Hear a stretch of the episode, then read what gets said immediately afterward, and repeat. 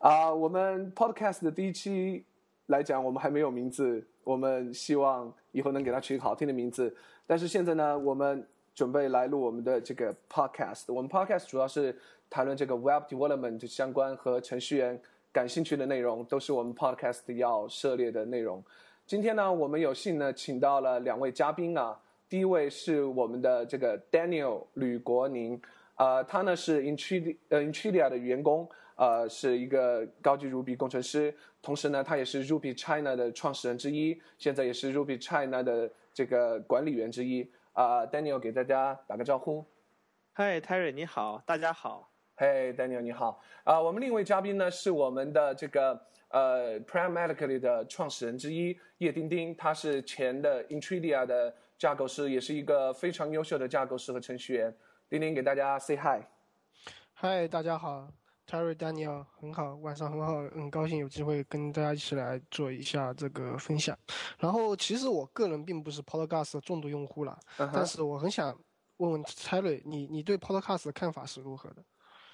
哦，说这说实话，我我个人非常喜欢 Podcast 这种形式。我听 Podcast 基本上有四五年了。那个时候呢，怎么讲？其实有一点功利的。想法在里面，我是想学英文，因为那个时候 broadcast 基本上都是英文的，而且我又想学英文，又想学技术，所以说我听了很多的技术的 podcast，虽然可能一遍听不懂，来回听，我后来发现还是很有收获。这样，Daniel，你你我跟你是一样的，是吗？然后呢，我我我可能不太像你这样的话呢，是重度的 podcast 用户，我是阶段性的。我有我有我有的时候喜欢在工作的时候的话，耳朵里面听一点东西。然后我曾经尝试过很多东西，比如说听 VOA，听音乐，然后听 Podcast。然后 Podcast 是我仅次于音乐之后的第二个 favorite 的东西。就是就是当你在这个就是你工作的时候，你总是想在耳朵里面听点什么东西。然后呢，我我我可以 Podcast 爱好者。OK，那 Daniel，你能介绍一下？呃，你喜欢听的哪些 podcast 吗？啊，好的，嗯，我首先的话呢，想给大家介绍一下，嗯，我喜欢听的 podcast。在介绍之前的话呢，我我可以给大家介绍一个我的个人一段经历，就是我在上海呢工作的，就是前几我工作的有好几年的工作过程中的话呢，我参加了一个业余组织，叫做 Toastmaster。嗯哼。然后呢，我在 Toastmaster 里面的话呢，去学习和锻炼自己的演讲能力。是一些小的团队的组织管理能力，在这个过程中的话呢，因为 Toastmaster 呢也是一个以英文演讲为主的呃小的一个组织，所以我为了学好英语的话呢，我经常在早期的时候，我经常会听一个嗯叫做 Grammar Go 的一个一个 Toastmaster，就是就是一个他每一期大概每个礼拜有一期专门会给你讲。嗯，一个英语的一个语法上的一个语法点，比方说一一句话怎么样去说，或者一个词句怎么去用。然后我第一个要给大家推荐的就是我以前很喜欢的一个叫 Grammar Go。嗯，我也知道那个 podcast。我为了想要去学习和掌握一些 public speaker 的一个这个技巧，那我也收听一个叫做 The Public Speaker 的一个。Podcast 这个 Podcast 里的这个人这的这个主讲人的话，每一次的话呢，都会给你介绍一个如何让你去做一个 Public Speaker，就是公众演讲的一个技巧的这么一个教学教学的音频。嗯哼，嗯，最近一段时间的话呢，我经常喜欢去听一个叫一个 Podcast，是上海的一个比较知名的做 iOS 开发的一个。呃，程序员也是那个 Tiny for Coco 的这个社区管理员 Tiny for，他录制的一个系列视频，我觉得好像可能很多人都知道这个视频，很多人都听过这个视频。嗯哼，我从这个视频中能够听出很多很多很多的内容，很多的程序员的吐槽点、的希望啊、梦想啊、现实啊，以及很多的知识和很多他对从他的角度对这个整个 IT 环境的这个。呃，现状分析，还有很多东西都在里面，所以我挺推荐大家去听的。嗯有的时候的话呢，跟 Terry 一样的话呢，有一个呃，就是为了抱着学英语的目的的话呢，我也经常去听一个叫做 American Life 的一个 podcast。嗯哼。然后这几个呢，都是其实这几个是。我这几个喜欢的 podcast 都是跟技术无关的。嗯最后的话，呢，我给大家推荐一个呃跟技术相关的一个 podcast，叫做 The Change Log。The Change Log 的话呢，好像我不确确定它是不是 GitHub 的做的，是的，但是呢，我看它会有很多很多 GitHub 上的 blog 的内容和 GitHub 的一些动态。嗯、所以我推荐四个非技术的 podcast 和一个技术性的 podcast。好呃，下面我来吧推荐吧。我我发现大家都有一个共同的特点啊，就是喜欢听 podcast 来学习英语。我大概在可能那个时候，零五年、零六年的时候，因为 podcast 它其实是从 i iPod 的 broadcast broadcasting，然后我在那个时候就是说我听的一个 podcast 叫 English as a Second Language Podcast，它的网址是 www dot e s l p o d dot com。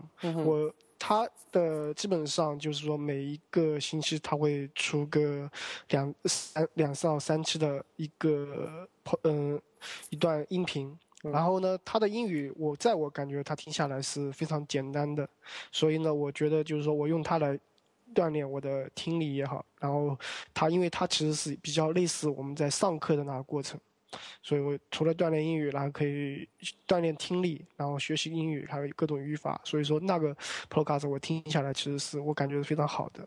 另外，我现在基本上就是比较听的比较多的一个是来自于 Mick J 的 Mick J 的一个 podcast。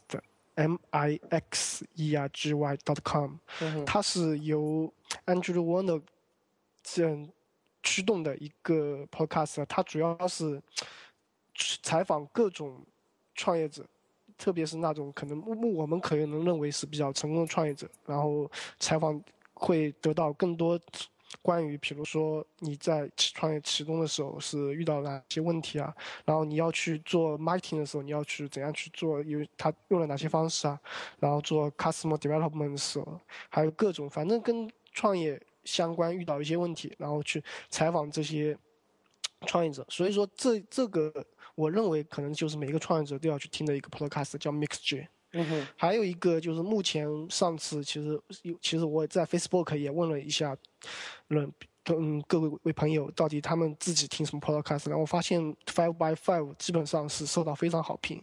Five by Five 它主要有非常多的主题，你基本上在这里能找到你想感兴趣的，不管是技术方面，可能还是生活方面各种，然后你会都会发现有一些你。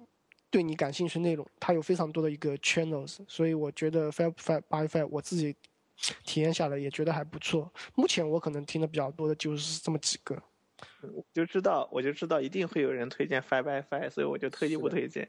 不过 我已经推荐了 Five by Five 以后，我在想 Tyler 会会会会推荐什么？OK，那到我了。其实我怎么讲？因为 Five by Five 是一个大的一个 podcast 嘛，我其实最喜欢里面的这个 Build and Analysis。这个呢，但是是 Marco Arman 的一个 podcast，但是这个 podcast 很遗憾的是说它已经结束了。但是就算它已经出了一百多期，它已经结束了，但是我觉得没有听过的人还是可以听一下他以前的呃这一百多期，我觉得是非常好的。我是坚持听完了每一期。呃，为什么我喜欢这个 podcast？有几个原因啊。我我本身很喜欢 Mac 呃 Marco Arman 这个人，啊、因为我是这个 Instapaper 的重度用户，而他呢是 Instapaper 的作者，而且这个人呢以前也是 Tumblr 的作者，他在这个 Web 开发和这个 iOS 开发都还是一个很有建树的一个人。然后他和这个 Dan Benjamin，我本来也很喜欢的一个人一起做的这个 podcast，我当然没有没有错过每一期，但是现在很遗憾的说，这个 podcast 已经不会更新了啊，这是我一定会听的一个 podcast，所以我现在转听 Five by Five 的另外一个 podcast 叫 Back to Work。啊，这个也还是蛮不错啊！我现在在开始听这一个 podcast，基本上也是每期守下来。然后另外呢，我还想推荐几个 podcast，一个是呢这个呃 The Change Log，这个 Daniel 已经推荐了。那么我推荐一个呢是这个呃呃 RubyFi 啊，RubyFi 呢这个怎么讲？这个 podcast 形式和其他有点不一样，因为其他可能像我们这种形式，你会找一个人来聊一聊技术啊，或者是固定的人也好，不固定的人也好。这个 RubyFi 呢，它更像是一个新闻联播，有点像 Ruby 社区的一个新闻联播。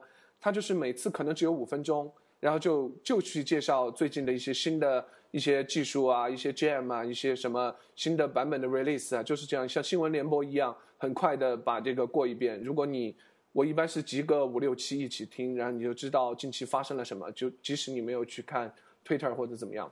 然后呢，其他的我还会听的一些呃一个 podcast 叫 Ruby Rocks。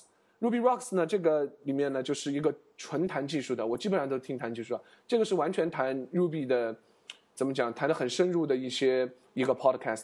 他会请来像 DHH 啊、Aaron Patterson 啊，甚至比如 Ruby Motion 的作者来谈一些很深入的一些技术话题。当然，这个呢，嗯，你必须要很认真听啊，不像其他 podcast，你可以有一句没一句的，你也能知道大概。但这个 podcast 有个特点，你不然可能要稍微认真一点听，你才能听到里面的。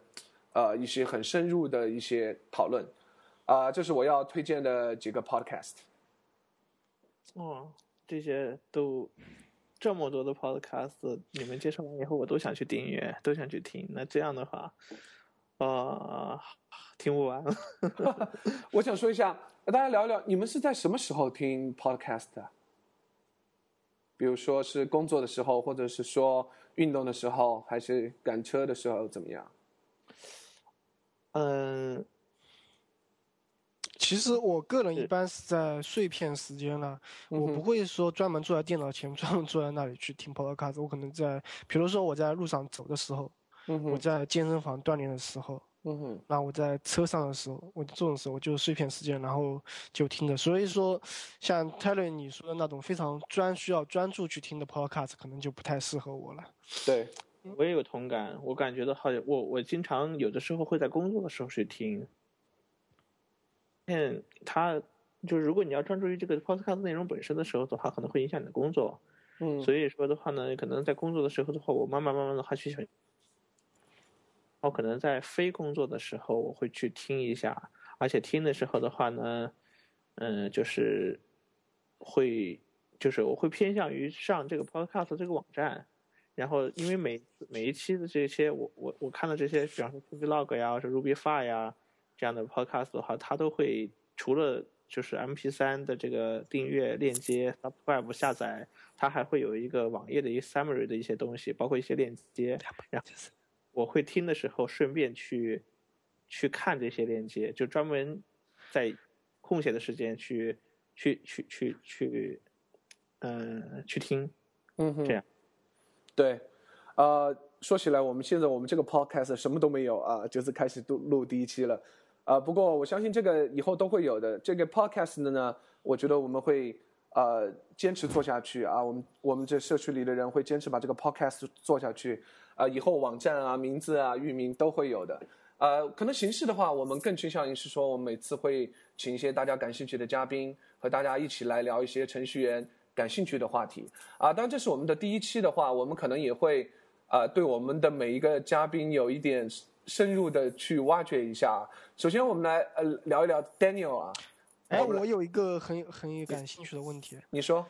嗯，我们可能很多人都知道，Terry 你做了一个 Reelscast 的 China 嘛。嗯哼。然后 Reelscast 的这种像视频的 cast。然后 Podcast 可能是在音频上的一个 cast，然后他你个人认为这两种其实，在内容上和一些或者说在信息提取和受众上，你觉得会有什么区别和一些共同点吗？OK，呃，我个人觉得，呃，这视频上的这种 Podcast 是你一定要专心的去看。才会有一个结果的，因为你你很难说我在边开车边去看视频，所以说我觉得这种视频的 podcast 更像是一种视频教学。它至于是不是一个 podcast 的形式，就是定期更新，还是说一来就是一个完整的系列，对我来讲，其实我并不是特别在乎。可能是视频的这种 podcast，呃，它的好处是说它可能跟进时事，有比如说像 reelscast，呃，cast 点 com。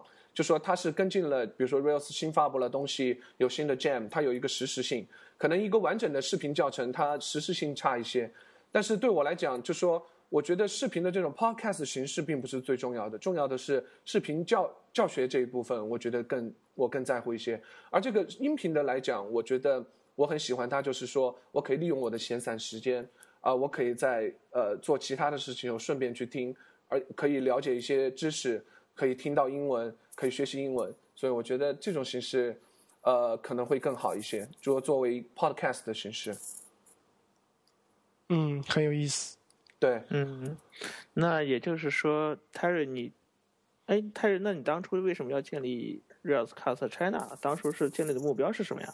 哦，是这样的，呃，其实我个人也很喜欢视频教学这种模式啊，因为我觉得和看看书比起来，可能视频的话会更加形象一点。可能以前来讲，呃，网速不好啊，各方面的原因，呃，视频的下载也很慢啊，就是那个时候还没有这么流行，大家可能都是通过看书来学习知识，而后来。随着这个网络的进步，越来越多的视频的资源在那里的时候，我发现我通过视频这种形式学到了很多很多。我是基本上所有的视频的这种，特别是 Ruby on r a i l 相关的视频的这种教学，我都有订订阅。比如说这个 PeopCode，啊，比如说这个 RailsCast 点 com，比如说这个 Code School，啊，我都是他们的会员，所以我很喜欢这种形式的教学。虽然有可能我，呃，怎么讲，有一些是针对初学者的，我。有一些对我用处不是特别大，但是我我仍然能从里面能看到一两个闪光点，呃，所以我觉得我很喜欢。但是我发现有很多人可能不像我们，呃，有一些人像在外企工作过经验的人，他的英文那么好，但是他也有需求去学这样的东西，所以我想到要说我要做一个中文的 r e a l s c a s t 呃，这样呢能帮助这些可能英文不那么好的人也能学习到通过视频来学习到 realscat 呃，Rails 这样的。哦，那你建立一个中文的 China Rails Cast 的一个视频的一个网站，是目的是为了帮助初学者，然后你又发起了一个呃音频的一个 Podcast 的这么一个项目。嗯哼，哇，那你对 整个这个呃技术中文的这个技术圈的这个做出了不可磨灭的卓越的贡献。这么夸张？OK，是这样的，呃，那个，你说，我那个。就是我，但是你第一次你第一版的时候的那个 Rails Cast China，包括现在的第二版的话呢，我们大家上去看的时候，尤其是做 Rails 的人上去一看以后，发现它，它特别接近或者特别像那个那个 Rails Cast，就是那个原来这个英文版的那个 Rails Cast 点 com 的网站，嗯，但是它的内容它形式非常接近，但是它的内容呢又都是你全部原创的，嗯，那么这两个网站有什么关系吗？哦，这个是这样的。就我觉得我做那个 realscast China 的这个风格和我现在做这个 Podcast China，呃，Podcast 的风格很像。就是说，当你第一期做出来的时候，你甚至连网站都没有，你没有域名，没有网站，但是呃，先把内容做出来了。而我我想告诉大家，就是说，我们第一期的就这个 realscast China 这第一期的网站，它就是用的 Ryan 的这个 realscast 的这个源代码。当时我记得是我有给他写一封信啊，就是告诉他说。啊，我想用他这个源代码，不知道可不可以。然后 Ryan 这个人非常的这个，呃，怎么讲？呃，非常 kind。然后他就说没有问题。他唯一的要求就是说我不能用他的 logo，可能我得把颜色改的，呃，和他不要那么像，就就 OK 了。所以我是非常感谢他提供了这个第一版的源代码给我们，然后我们就很快的建立起了第一个这个 r e a l s c a s t China 的第一版。而后面呢，我们。大家看到第二版，虽然可能和第一版看起来很像，但是实际上你是完全自己写的一个系统了。原因呢是这样子的，就是说，呃，这个 railscast.com 这个网站的源代码，它虽然是开源的，但是它这个 license 比较奇怪，就是说，它这个 license 是说你要去问他啊，你不能随便用它的，你可以看，但不能用。你要用呢，你得去给他打一个招呼啊。我不知道这是什么 license，呃，应该没有名字的一个 license，呃，我觉得可能不够开放吧。呃，然后呢，我们那个时候是我和丁丁就一起写了一个这个 RealScast China 第二版。这个源代码说起来有一个故事，就是说，呃，我们这个源代码有两个目的啊。我们希望就是说，把这个源代码写的足够的呃整洁啊，希望就是说，他初学者能通过，如果你要学一个开源的示例的话，我们希望这这个项目能成为一个示例啊，这是第一第一个原则。第二个原则呢，当时我们是用 MI。MIT 来开源，就是说你能任意使用它的源码。还有就是说我们呃，这是两个目的了。还有就是我们想我们的源代码可控和结合我们的需求，所以我们写了这样一个网站。呃，这个呢，就是为什么要这么做，也是原因。我当时学 Rails 的时候，我我记得我看过一个源代码叫 Beast，是一个论坛的。我觉得那个源代码给了我极大的这个帮助。但是那个源代码呢，可惜的就是它没有更新了。所以说呢，我们这个 Railscast China 呢，它还有个目标是说，我们一直要跟跟着 Rails 的最新的版本。所以说，呃，任何一个人他想学 Rails 的时候，他想他安装了最新的版本，他都可以看我们的源代码，他都能跑通。这也是这个源代码的呃一个诉求吧，这样的。啊，嗯，其实其实我个人觉得现在确实是已经进入到了视频教学的时代了。嗯哼，所以当初最开始的话，你在你跟我你跟我讨论做这个 Railscast China 的时候的话呢，我我就特别支持你，并且我特别关注你做的这个事情。嗯哼，然后也有运行的可能有一年了吧，差不多。哦，差不多了。你的这个 Railscast China 贡献了不少内容，搞不好的话，可能我是我在共从贡献内容的这个原创性上来讲的话，贡献数量上来讲的话，可能我排第二。嗯哼，对。嗯，我发现就是说现在 Railscast China 的很多视频，它的长度嘛，嗯哼，就说跟那个 Railscast.com 比起来，其实 Railscast.com 我基本上就到十到十几分钟嘛。对。然后 Railscast China 很有些就很长，一下子比如说一个小时啊。然后我我只是想提个问题啊，你们觉得从视频教育的程度上来说，你觉得，你觉得有有会你会花个一个小时去专门看一个视频吗？不会觉得累吗？因为你看我们上课的时候就四十分钟一堂课嘛，然后你能保持专注力的，我觉得就除个二其实很好了，二十分钟其实已经很好了。对。然后你你们对这方面怎么想？呃，我我我觉得。我看过 Terry 做的那些比较长的三十分钟、四十分钟视频，我倒觉得根据 Terry 的这个速度和 Terry 的这个，就是他他做这个录视频的这个这个节奏啊，我觉得好像感觉还比较自然。但是我看那个那个 Ryan 做的那个 Reelscast.com 的一些视频，他虽然只是十几分钟，但是他语速极快，就是你要非常非常的 focus，非常专注。看他的十分钟的视频并不轻松，嗯。然后我觉得从从心智的这个这个消心智的这个消耗层面上来讲的话，我没有感觉到看 Terry 录的那种一个小时左右的视频给我带来比较大的这种呃消就是心智上的这种消耗，所以就看着比较轻松。另外呢，就是可能 Terry 他的目标也是目标针对的目标用户可能是初学者，我觉得可能。作为有经验的人来看的话，可能也不需要非常费劲。但是如果要是初学者看的话，我相信这些初学者会非常专注的去看这样的视频。泰瑞，你觉得呢？是这样吗？对，呃，其实我觉得 Rosecast China 这个视频啊，它就是虽然它名字叫 Rosecast China，但是它更像是 Peep Code 的里面的这种视频。包括我组织过几次这种呃。类似于这种 play by play 的这种视频，其实它更像是 peep code，就是它还是希望每一个东西有一个呃完整性，而那个 reelscast 呢，它更像是一个有点像新闻联播一样，就是它每次会去介绍新的东西啊，就是它比如说有个新的 gem，它就教你怎么去使用这个新的 gem，它是很小的一点。我觉得 reelscast China 呃 reelscast 它更对这种有有一定经验的人是有帮助的，比如说你你平常就用 reels。但是有一些东西你不了解，但是我持续的更新，我让你知道一些新的工具怎么用。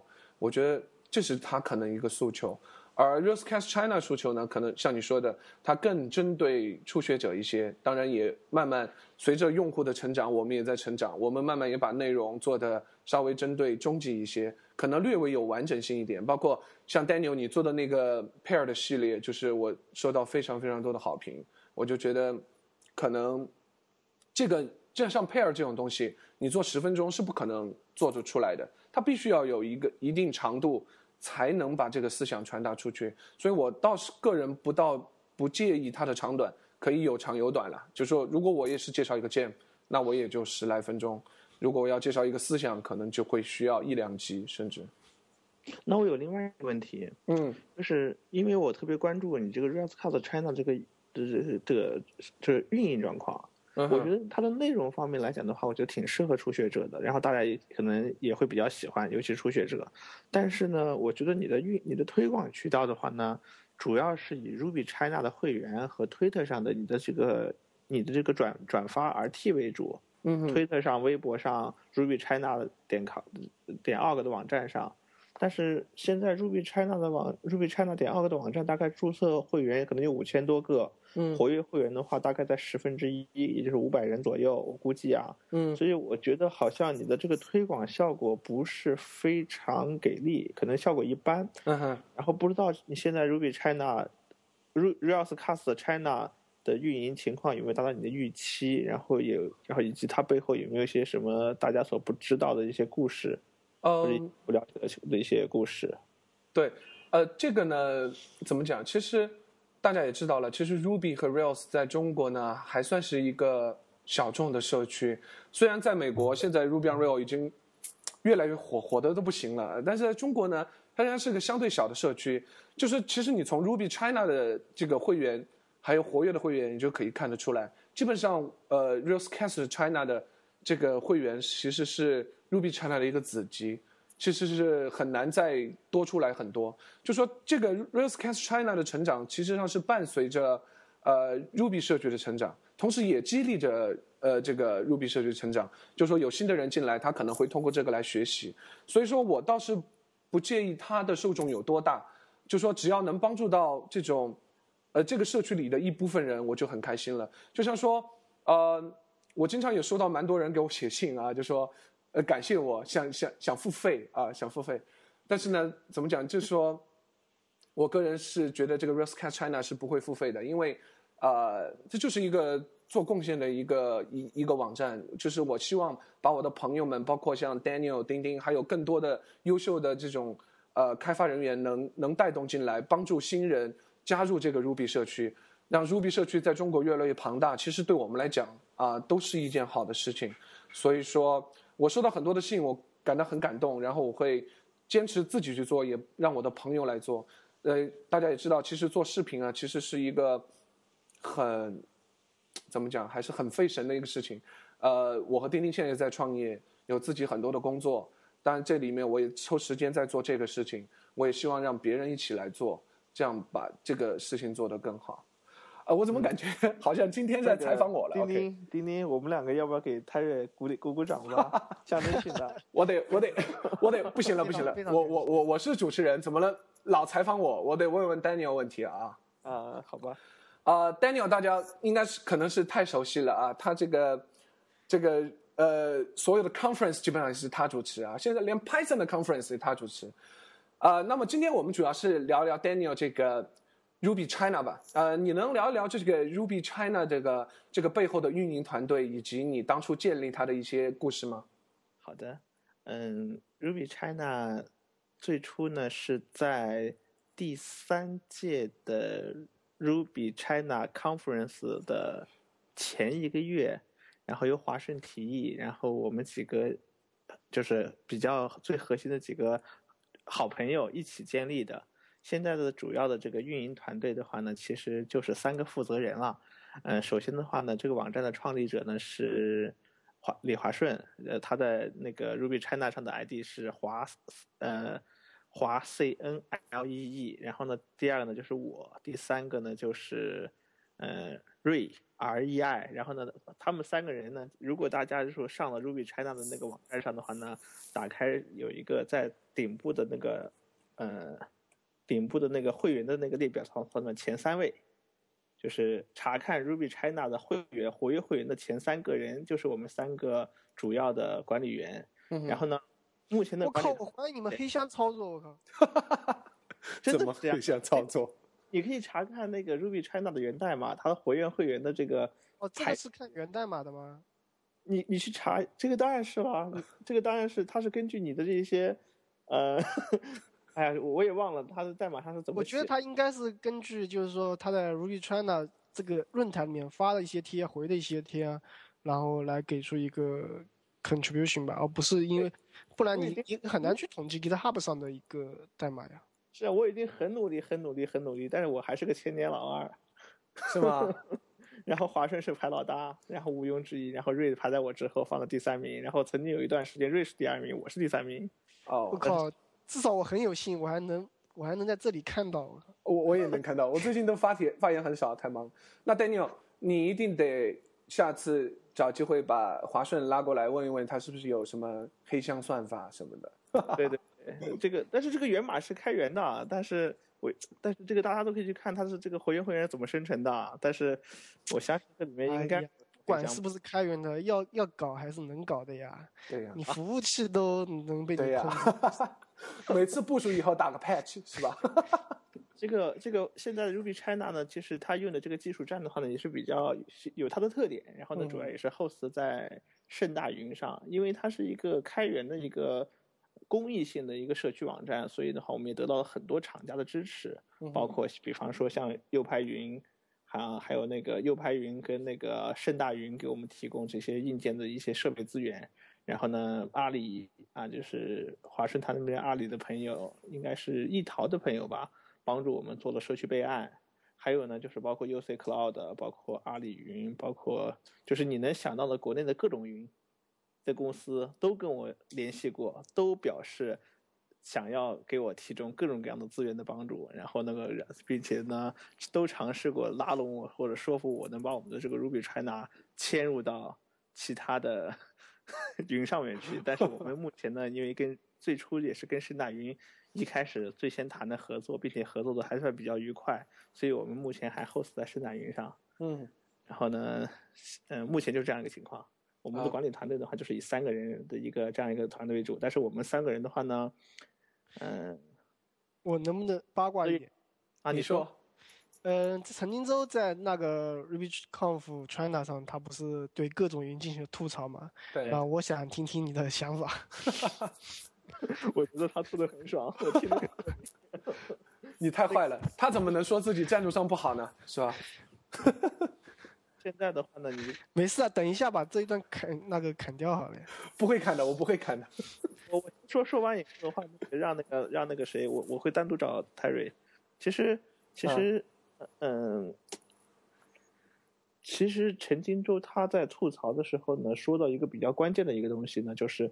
嗯，盛大云的这些客户服务，或者说他们的这些，因为它是一种一种服务性的一种一种一种提供的一种服务，嗯，它的服务质量并不取决于你背后的技术有多强大，你只要满足我的需求，然后在我需要你给我提供服务的时候，能够快速响应给我，并且给我一个就是把真实性可以了。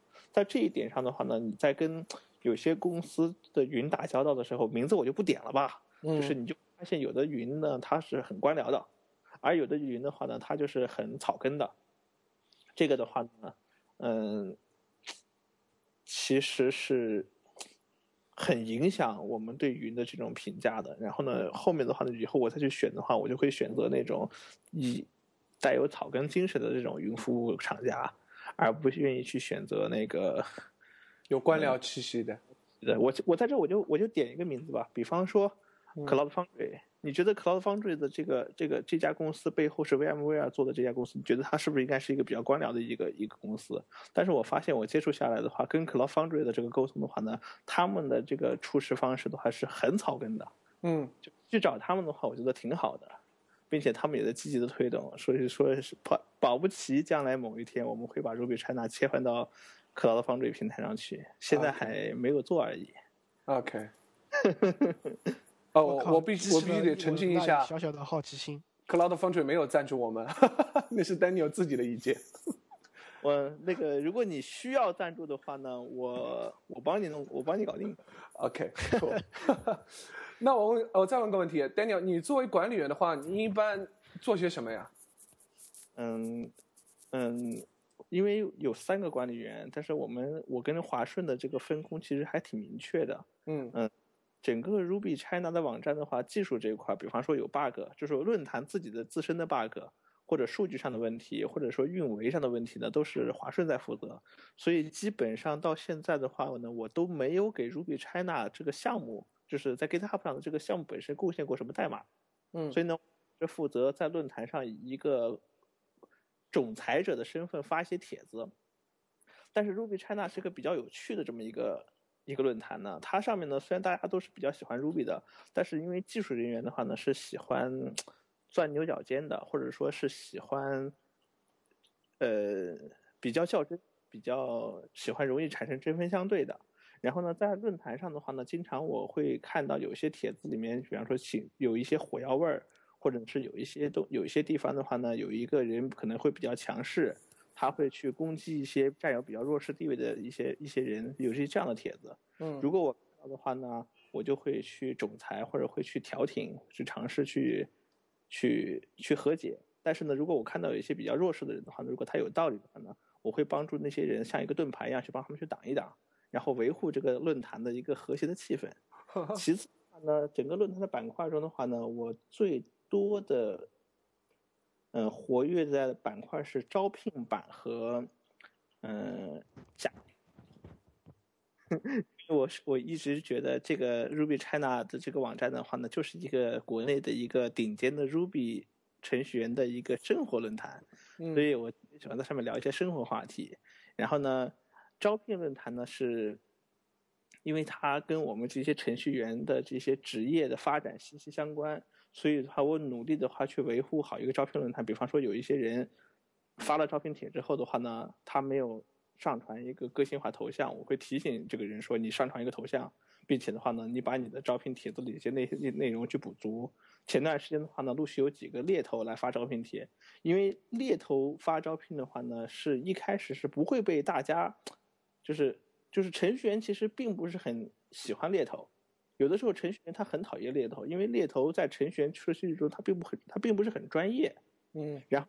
看到有猎头发帖了，他发的帖子也确实不是一个很专业的帖子，然后我就根据猎头留下的这种联系方式，我就去找这个猎头，然后呢，我就跟我说我是这个社区的版主，我看到你发的帖了，我觉得你的这个职位信息各方面呢也都挺是是是怎么样的情况，然后我通过的了解以后呢，我发现，嗯，从站在猎头的角度，其实是对程序员是有帮助的，然后我就告诉猎头，我说你如果能不能换一种方式，以另外的一些其他的方式呢，能够。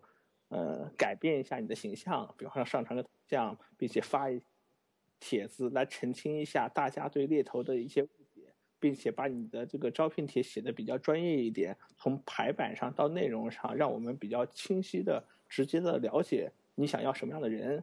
那通过这样的方式的话呢，我我帮我一我帮助不少的公司去修改他们的那些招聘帖，也帮助不少的人呢去纠正他的招聘中的一些误区。嗯，然后做了这样的一些事情，就是招聘版是一个我花了很大的功夫去维护的，因为这个招聘版能够很直接的去体现这个社区的一个价值的一个一个板块。其次是瞎扯淡，呃，就是就是技术上的话题的话比较惭愧的，就是一些比较因为社区里面真是卧虎藏龙的，嗯。虽然说是做 Ruby 的这个编程工作做了这么多年，但是从技术上来讲的话呢，我我在社区中一些很多技术大牛，我跟他们比其实是望尘莫及的。所以我特别喜欢去回答一些初学者的问题，因为初学者的问题，我可以在很短的时间内就知道他想问的是什么，然后我就把答案告诉他。一些比较复杂的、比较难的，或者需要你一些时间去思考、去测试才能找到答案的这些话题的话呢？我不太多的去花时间去琢磨这些问题并给答案，我把这些问问题留给了社区中的那些卧虎藏龙们，所以就是这样。我平时是以这样的方式在。OK，那说到招聘，我有一点好奇，就是说，其实在国外也好，在中国也好，大家也发现，其实招聘这一块是最容易做收费的。包括 Thirty Seven Signal，像 GitHub 也有自己的招聘板块，像以前 Java I，后来叫 ITI，它也有自己的这个收费的招聘板块。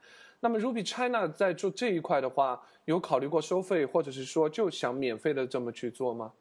我考虑过，嗯，我真的，你你你们这么熟的，我靠，我我觉得真在中国，像从。不管从操作，我希望越来越多企业能用 Rails。其实这一块目前来看，其实很多都是小团队，特别是些 startup 团队在使用。我从整个，比如说美国那边趋势来说，现在创业团队基本上很多都选选用 Rails，然后基本上属于供不应求了。但是中国这边其实现实就是像很多 Java 这边 PHP 的很多，我希望能看到越来越多的。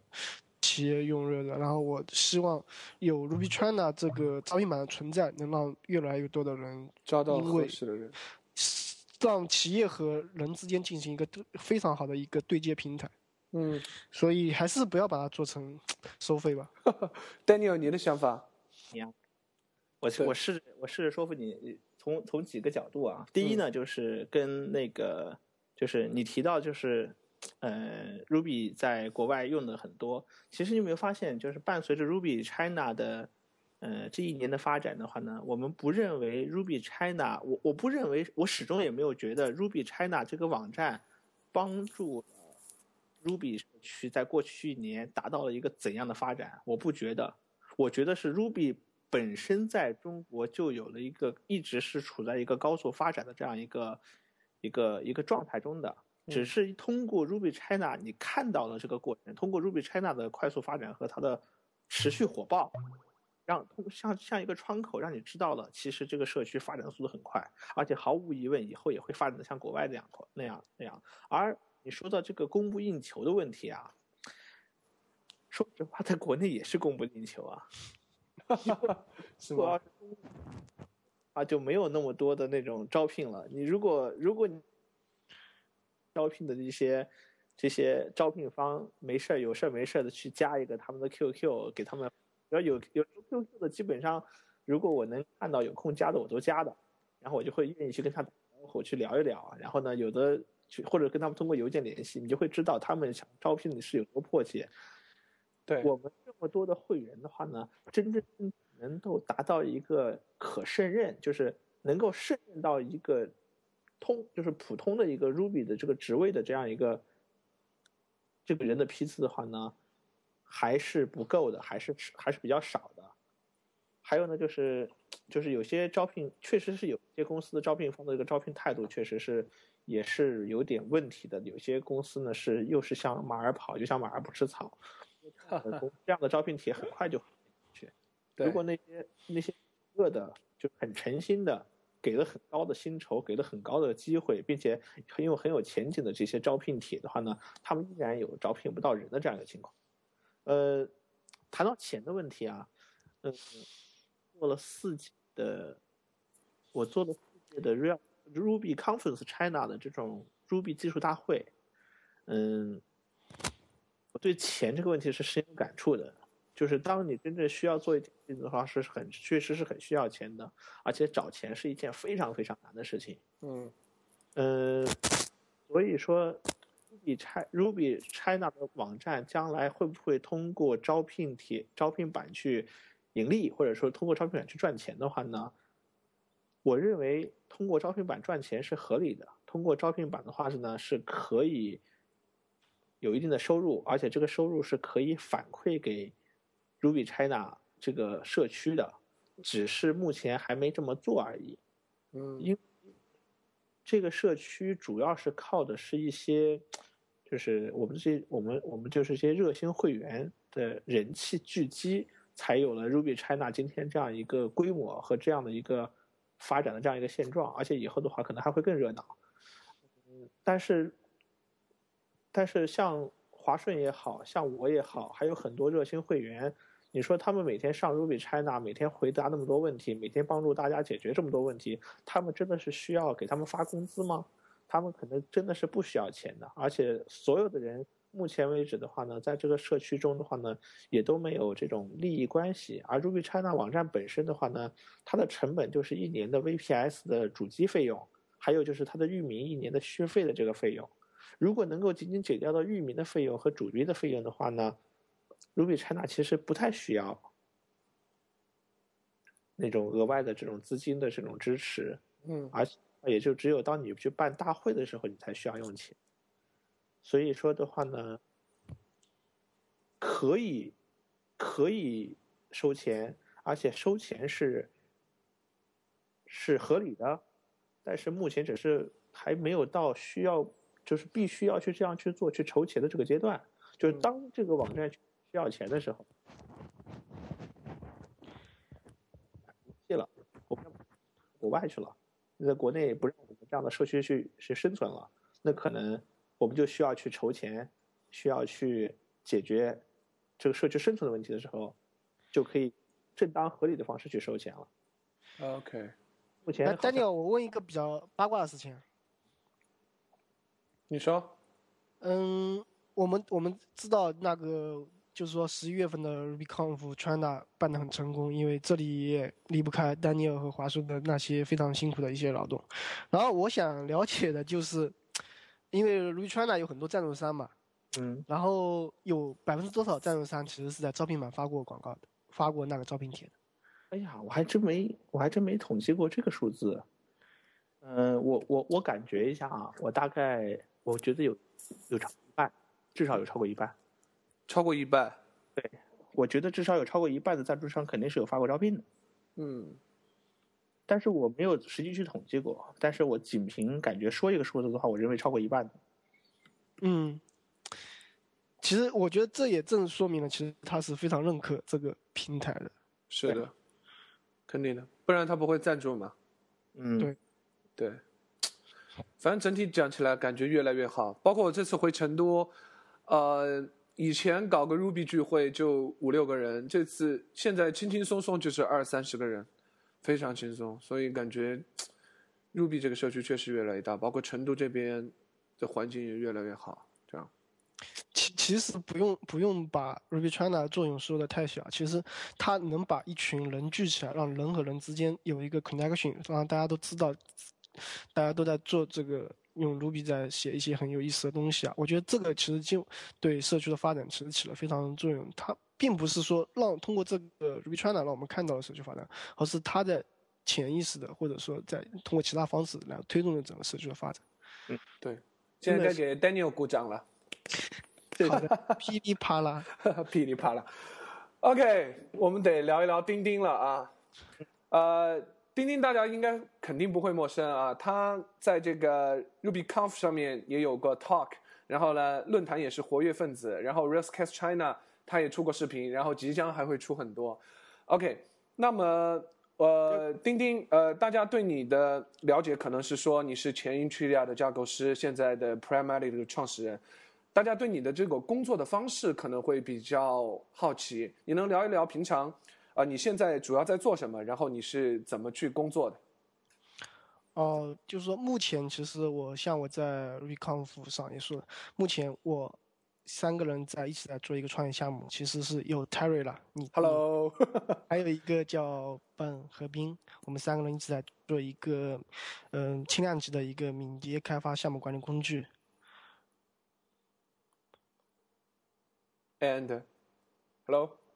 对，这个就是我们目前在做的事情。至于在工作方式上，其实可能有很多人会有疑问。其实，在我记得在 RubyConf 的时候，就是说在咖嗯咖啡阿瓦去跟大家讨论的时候啊，其实很多人也问我一个问题，就是他怎么看待一种在家工作状态？因为我个人其实已经在家工作了大概五到六年了，然后基本上我从毕业到现在大概工作了七年左右，但是我其实在家已经工作快六年了，很少一直属于 remote 的工作状态。然后从这个推算到我们的那个，我们现在在做 p r i m a r y 形式，其实也是在叫。像 Terry 你是在成都嘛？对，我是在杭州嘛。然后我们的设计师何斌他其实是在临安，跟杭州不是很远，但是其实也是有点距离。他在临安的一个山里，一个设计师在山里面对着蓝天白云和 大树，大家可以想想那种工作状态，对，邻家小院，真的，对呀。你不能，你不能想象在那种地方还有一个这个 Web 设计师，你知道吗？太酷了。是的，这就非常非常让我感觉非常像一种美国的那种，在一个乡村里的一种状态，然后在一个森林里面，然后有一个苦逼的 设计师，然后做的一件非常有意思的事情。OK，那你感觉你还能回去吗？你还能回去去公司上班吗？这种感觉？回不去。哎，我觉得这个其实要看怎么去看，因为我在家主要是一个是对我带来相对来说比更加自由的，但这个自由其实是一个相对的，它只是让我选择，就是说没有一个所谓的朝九晚五，我只是想在我工作状态最好的情况下开始去工作，然后当我觉得我工作状态不好的时候，可以做适当的休息。嗯，其实很呃，我记得上次就是他问我你。他觉得他应该怎么开始嘛？就是说有，就是说你如果想在家工作的话，你应该怎么开始？对我而言，我觉得就是你先，你先在家了，然后你再等于就开始了。对，或者说你先留木留木头了，就是说你你不需要去上班了，然后下面就才叫开始了。啊，其实发现没那么难。对，我我一我其实我也是在家工作的，然后包括我也是，以前。嗯，都是。我们我们我们三个人曾经有接近三年的同事，我们都是在家工作。然后现在虽然你们两个离开了公司，然后我们的工作模式一直不变，但是呢，每个人虽然都在家，但是每个人的各自状态都不同。然后我觉得对我来说的话呢，在家工作就意味着两个东西特别重要，一个是专注，一个是自律。嗯，就你要很你你在家的话，其实很容易被打扰，因为没有人去管管管你，你也没有一个这样一个你的同事这种在工作场合的这种这种形式去去约束你。另外的话呢，你还要自己去管理自己，因为这种形式的如何自律，让我认为是在家工作最重要的东西。然后我在我就在跟这两个东西在长期的去斗争，长期的去想办法让我更专注、更自律。我想听听，你有什么方法吗？哦，你想你想听听钉钉的？那 Daniel，你先说说你有什么方法吗？啊，我觉得这个就是说最主要是两部分来看嘛。第一点是。人毕竟是属于社会的嘛，嗯嗯，就如果你是 remote 型的，很很可能就是说你或可能在家，可能在开发或者在图书馆，那各式那种东西，就你可能会觉得你脱离了一个社会的群体，你一个人在做事情。第二点是，当你在家的时候，它并不像你在可能说办公室里面，我我们如果在沟通上面。然后我要找你说话，我可能就能立刻去找到，就我就要去找跑到你的位置去。在家的话，这些可能就做不掉。所以虽然在家工作，但是我们得借助一些其他的工具来完成这个事情。嗯，你用什么？沟通上的一些，我们必须要去。然后在管理上，它并不像一个办公室的管理，它可能需要更多的一些一些依靠一些外在的一些方法学啊，然后让你来降低这个成本。对。呃，丁丁，Daniel 好像刚才有问，那你说的是什么样的一些工具？嗯，比如说在我们三个人在创业过，我们做做那个 Planmatically 的项目管理的时候，其实我们非常依赖一些敏捷开发，所以我们自己做的其实也是一个敏捷开发的一个项目管理工具。我们依赖像 Scrum，有时候介乎 Scrum 和 Kanban 之间的一套工具，就是我们用这个每每天去开，每天会有一个很短时间的大家一起来沟通一下进度，然后大家去做一些交流，这样就是说。我让这个进度会变得比较可控，然后在沟通方式上，其实你比如说我们现在用 HipChat 做 Group Chat，然后在整个项目管理都通过 Planmatic 自己来做，所以通过这些方法和工具，它能让我们把这个所谓的成本降到一个我们能控制的最低的范围。其实像国内，其实我之前也了解过很多团队，其实在用 QQ QQ 群嘛，其实我觉得也是可以的，因为 在但是。相对来说会不是那么的专业啊，我我我这里可能可能说不是那么专业，但是它还是能解决一些问题的，只是说可能有比更好一个 Q 比 QQ 群有更好的东西，比如说我能一个历史啊，有不同的 room 啊，各种吧，但是至少就是说大家其实都是非常依赖于这种群聊的工具，然后来降低一个 remote 的成本，啊。通过工具来解，通过一些好用的工具就可以把人们的成本降低。那你通你如何解决专注和自律这两个问题？嗯，从这点上来说，我并不认为任何人都适合 remote 工作啊。首先就是你要去想想，如果没有在没有任何 push 的情况下，没有任何人推你的情况下，你能不能做到非常自律的工作？这个就不管你是在家还是在公司了。你比如在公司没有人管你，你在一个团队里面。然后可能就是说，你如果还是能很好的工作的话，其实我觉得这个就是说你在公司和在家里其实没有任何区别的。然后从这点上来说，如果你对你做事情有足够激情、有足够的 passion 的话，然后你你就不把它当做工作了，你可能把它当成是你，就跟吃饭睡觉一样，可能就是你生活的一部分。你会每天起来就觉得我去做这件事情是非常愉快的。所以对我个人而言。编程是给我带来愉悦感是很大的，所以我很喜欢去做事情。所以我发现我平时其实最我的业余爱好就是可能没就编几个程。对的，对的，这很这很巧啊！就是工作和爱好是一样的。嗯，我也觉得，就是身边很多人的话呢，他有些人的话呢，他也问我类似的问题，然后呢，他就他问我如何能找到人们的工作的这种工作机会。然后我就跟他开始讨论人们工作怎么回事。讨论的结果以后的话，我我会发现对方可能没有准备好，或者他目前还不能胜任这种 remote 的工作，因为他还缺乏一种就是这种意识，通过自己去保持自己的专注和自律。是的，其实非常重要。对，说实话，呃，嗯，我说一点，就是说，说实话，我我现在要解决的问题倒不是专注了，我觉得我现在面临最大的问题是说。我很容易不能把握我工作的时间，就是说我很容易工作，然后越来越晚，越来越晚，越来越晚，就造成了我很晚才睡，然后很晚才起，然后越来越晚睡，越来越晚起。这个对我来讲是一个很大的障碍，就是说我工作的时候是非常 focus，但是这个时间上不像朝九晚五，你自己控制时间，就很容易造成很晚去工作。我不知道这是我个人的问题，还是说你们也会遇到这样的问题。我我我在没找到女朋友之前，我跟你有一样的问题。等我找到女朋友之后的话，我发现这个东西变成了问题，然后要解决的问题。你女朋友帮你解决吗？叫你必须睡觉？你找试试看。但那这就带来另外一个问题，你知道，在家工作，你你很难接触到女孩子，所以你很难找到女朋友。这是我面临的第二个问题。但 anyway，会相信办公室恋情吗？会吧？我我觉得是吧？看，是 remote 它有一个，就是说你们刚才提到，就是说你如何把工作和生活区分开嘛？其实这个是一个的确蛮难的平衡，而且我觉得我自己做的也是非常不够的，因为因为你像我在家工作，我每天可能一起床，然后我就坐到电脑前开始工作了，嗯，然后到吃饭时间了，然后可能就说这两个东西已经完全融合在一起了，我现在还没办法做到一个很好一个区分。所以这点其实我觉得，但是我我现在也不太确定我需不需要去做到一个。对我我也觉得没必要分得太开。我觉得生活工作就是一部分嘛。当然泰瑞你不同呀，是吗？对吧？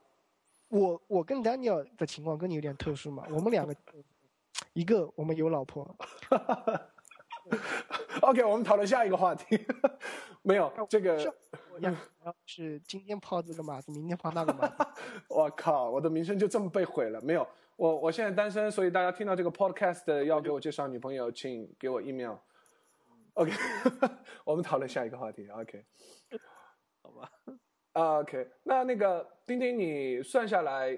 呃，在你职业生涯当中，你应该做过在 Intridia 到现在做过蛮多的这种应用啊。这个问题我们稍微 technical 一点，就是说，呃，你接触应该接触蛮多的编程语言，但是后来你呃可能最主要的还是使用 Ruby。你能聊一聊你用过的一些编程语言，并简短的发表一些对他们看法吗？你你说起职业生涯这四个字，我觉得非常压力山大。OK。在 其实我在学校的时候，一开始大一学的是 C 了，然后之后到，比如说，嗯，其实我在学校只学过 C 和 C 加加，然后 Java 是工作在网易开始工作的时候开始学的，然后之后可能做 Web 这块用 Ruby on Rails 啊，然后 I/O 在做 iPhone 的应用的时候去用过 Objective-C。其实我觉得这些，我个人其实没有特别的一。个偏好或怎样，我只是觉得我干一件事情，我用我最熟悉的、去最适合的去做这个东西。比如我的 Web，目前我用 Ruby on Rails，我觉得可能就是说对我来说一个非常快，一个非常适合，所以说非常适合我的 styles，所以我就用这种。然后你像 C 的话，如果我需要去写底层的话，你像我可能会。涉及到一些非常性能 performance critical 的事情，我可能会选择用 C 去写。然后特别是 Ruby 这边有 C 一个 tension 嘛，我也自己会去写 C 一个 tension。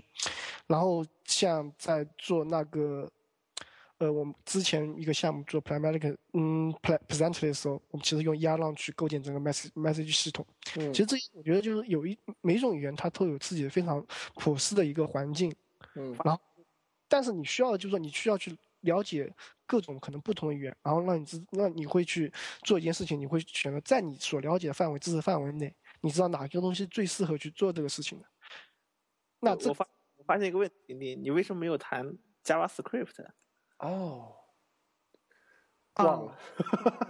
这个其实是一个比较 JS 是一个比较诡异的事情，因为你就像它跟 HTML、CS 一样，其实很多人都认为。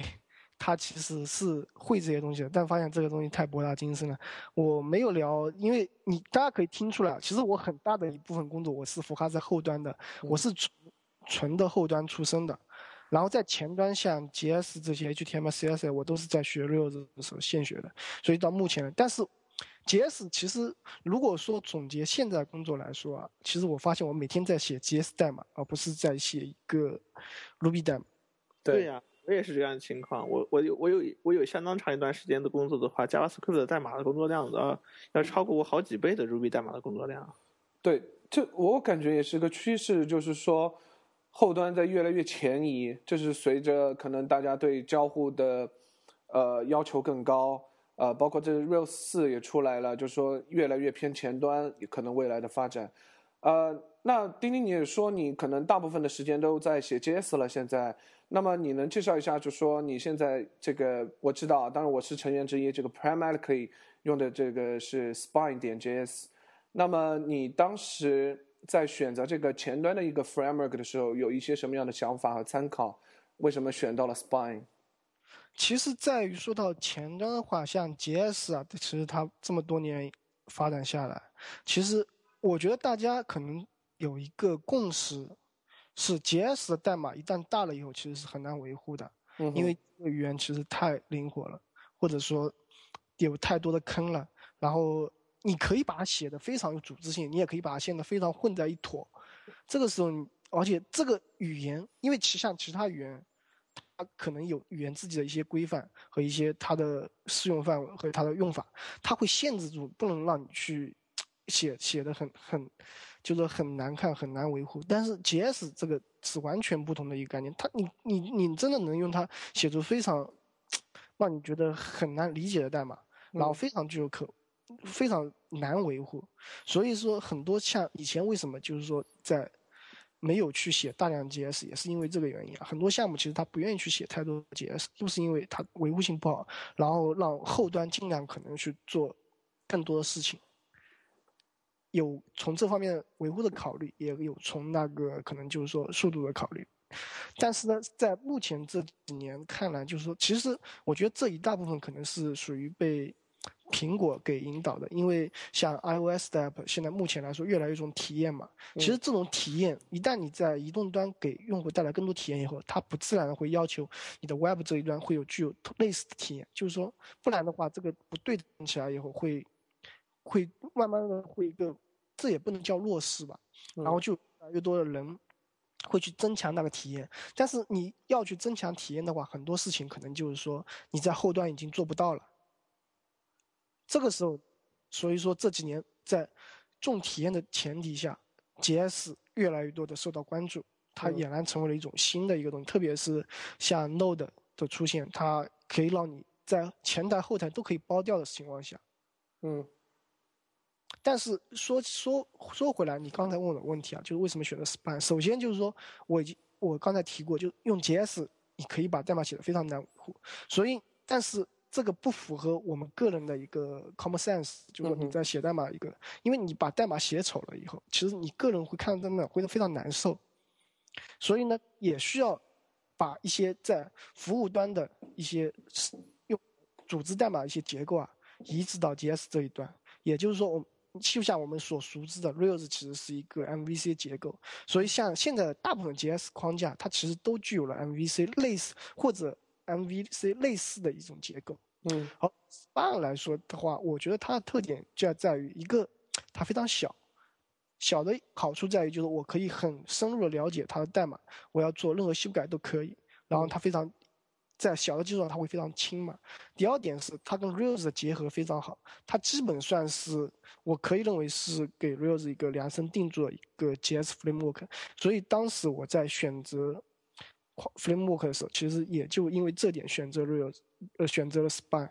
这点因为当时这个其实是 Daniel 在 Backbone 和 Spine 之间之间做了一个权衡的话，我相信 Daniel 在这方面可能有更多一些经验。这个这个被忽悠了，但你要说说说。我我记得当时最开始的 Pragmatically 的时候，你们选择 Span，其实是，其好像貌似是我选的，就是 Daniel 忽悠的。你你当时是为什么这么选？呃，因为从那个前端的 MVC 框架的这个从提出的话，可能有一年多前、两年前的时候，那个时候的话，我就开始特别关注这个领域。嗯哼。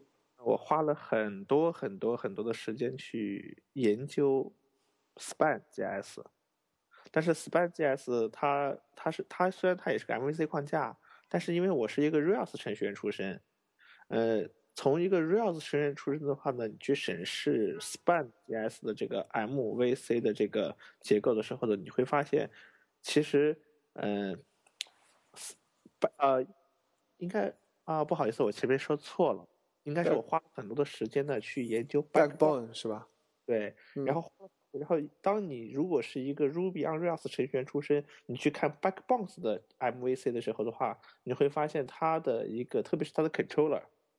是一个没有这种形式上的 controller，它的 controller 实际上是它的 view，嗯，然后呢，并且的话呢，它的 model 的层的话呢，会分解出了一个叫 model，一个叫 collection，嗯哼，然后呢，也然后以以这些东西去组合形成一个前端的应用的时候的话呢，我很难把我的一些嗯 Rails 的这个 MVC 的这些 concept 的概念，把它 transfer 到我的这个前端的这个概念中来。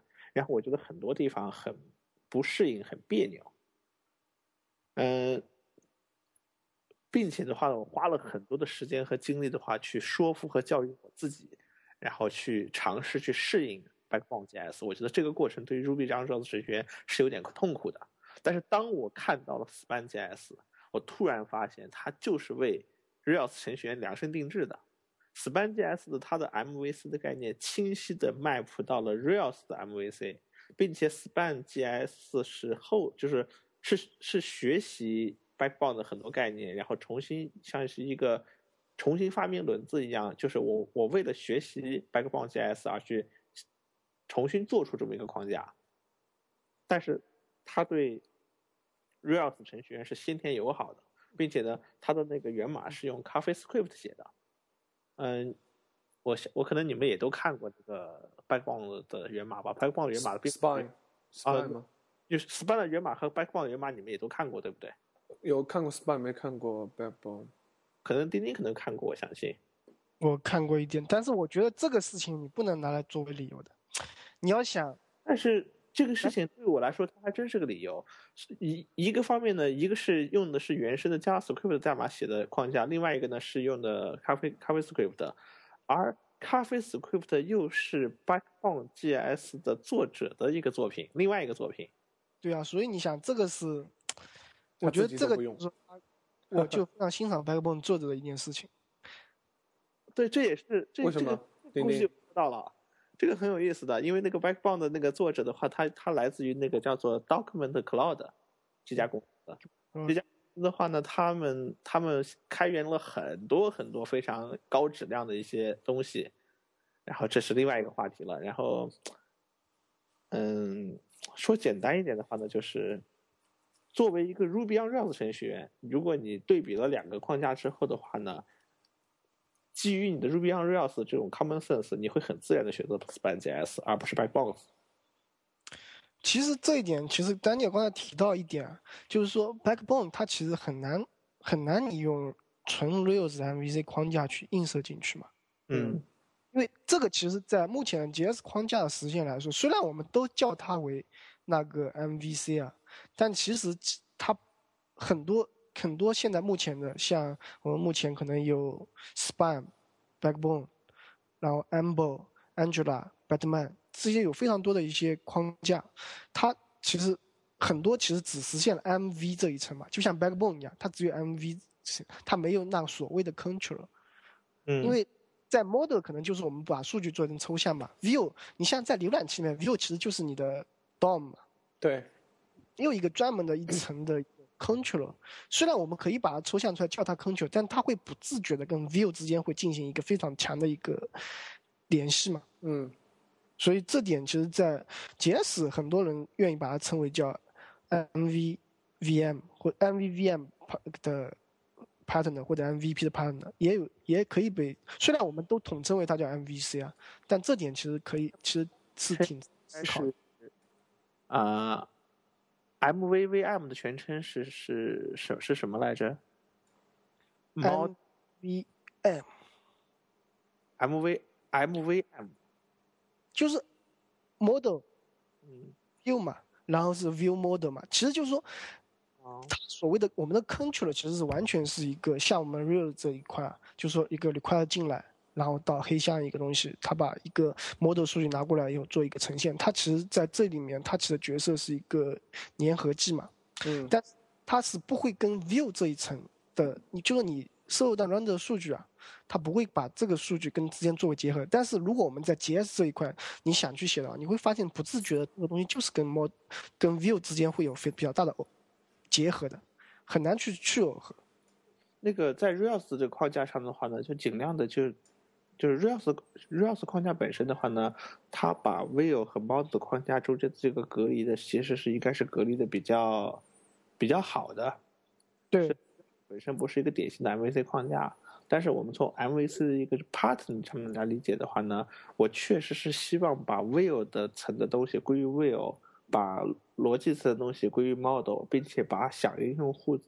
用户的响应和给用户 response 的这样一个逻辑，把它放在 controller 里面，我我觉得这样这个东西是比较符合 MVC 的这个 pattern，而且的话呢，前端的 JavaScript 框架的话呢，当我看了这么多的框架之后的话呢，我发现很多很多的人呢，基于自己的各种各样的不同的观点或者各种各样不同的想法呢，去构建自己的一套 MVC 框架，但是最终他们所起的作用呢？是在浏览器的 JavaScript 这个虚 JavaScript 的虚拟机上，和浏览器提供的这个 DOM 的这个 DOM 的这这一层 DOM 的元素上面的话呢，帮你去你你去使用 MVC 框架去组织和给你的代码，让你的代码变得更 organized，就是可维护，就维护性更强，或者说更解耦一点。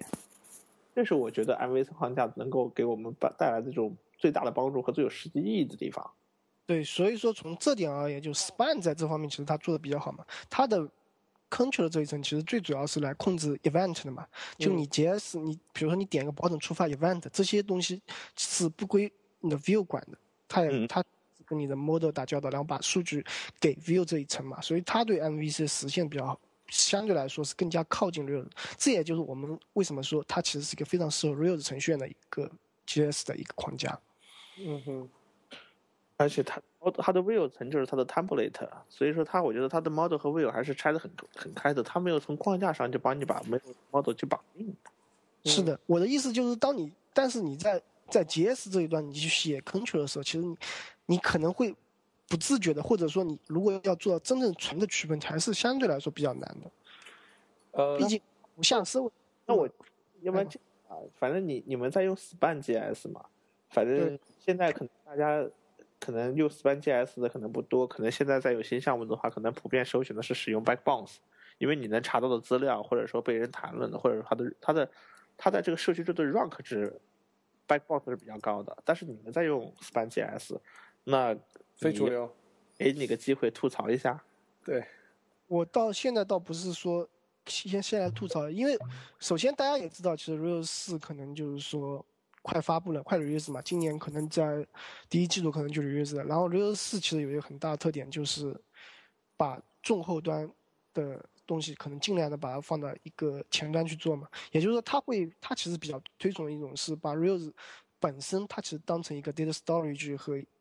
这是 storage 和 API server 嘛，Rails 四其实越来越多往 API server 的方向去靠，然后建议你尽量把很多逻辑就放到 JS 这一端。这也就为什么说现在 JS 的整个 MVC 框架会这么流行，各种各种不同的 framework 出来。然后我觉得大家其实从自身的一个发展来说，其实也已经到了一个时间该去了解这些事情了，了解这些东西，用这个来写写应用程序，然后看看从体会一下，你可能去写了以后就会能非常直观理解。到底这样子和后台做有哪些区别嘛？我记得 a m p e r s o n 其实在应该是去年在那个夏威夷的一个 Al Home 的一个 conference，他其实介绍一下他认为的一个未来的 Web 是这样，是 Future Web。他觉得在未来的时候，程序员应该每个一个优秀的程序员他都要去做三件事情，一个是 lie，就是 L I E 吗？对，L I E 一个说谎嘛。还 cheat，就是说欺骗嘛，还有一个要 steal，要去偷东西嘛。就是每个优秀的程序员都要学会一个说谎、欺骗和偷窃。可能大家觉得很奇怪，其实我就是说从 lie 的角度来说，为什么叫说谎？我知道了，当泰瑞看到一个特别漂亮的女孩的时候呢，他就先 lie，，然后再 cheat，最后再 steal。就 Well，我是躺着也中枪吗？丁丁，你是你解释一下。的说谎就是说，你尽量可能的去用 cache data。就我可我去浏览器向服务端去请求数据的时候，它其实不是真的去拿到数据，而是在 cache 里面拿数据嘛。对。所以，就是说去欺骗那个浏览或者说是请求告诉我把这个数据给你了，这就是 lie。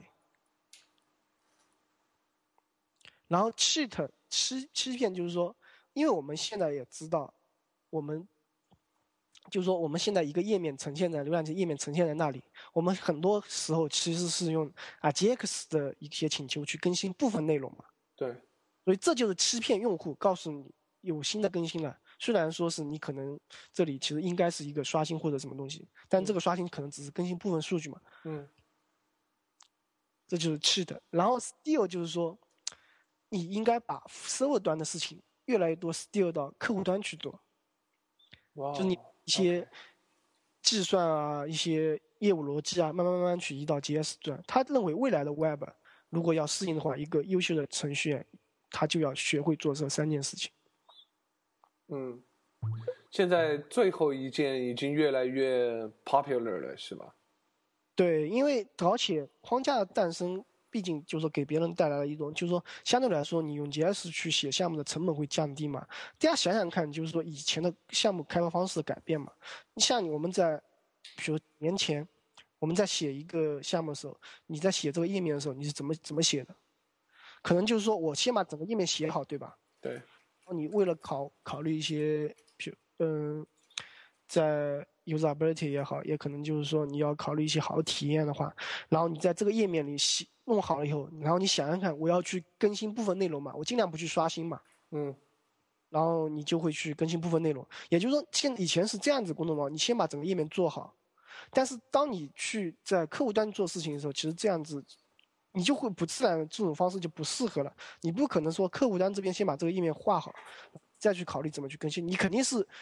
反之，你就是说你在要画这个页面的时候，你客户端的话，你要把它给一个一个部分一个部分给规划好，最后拼成一个页面嘛。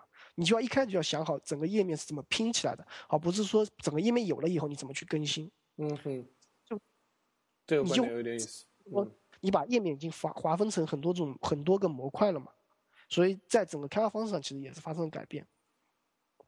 对，而且代码的可维护性也是不可同日而语的。对，是你就已经想好了，你这个东西是怎么瓜分的，你应该去交互是怎么做的，嗯，好，是说你有了页面以后，你想要怎么去更新掉部分内容，整整个开发方式其实这样，就是说，当你用客户端这样去想事情的时候，其实你你已经不就说不自觉，你已经在为你的模块化和代码可维护性做组织了嘛，嗯哼，所以，嗯，大鸟你说，很很有很有道理，不过这些都是一些。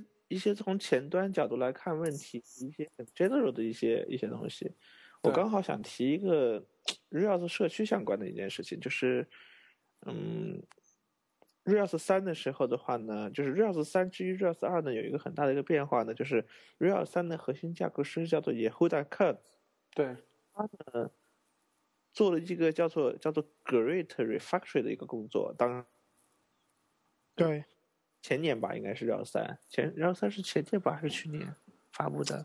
哦，是功功夫热是什么时候？在前年吧，应该是前年。我我了。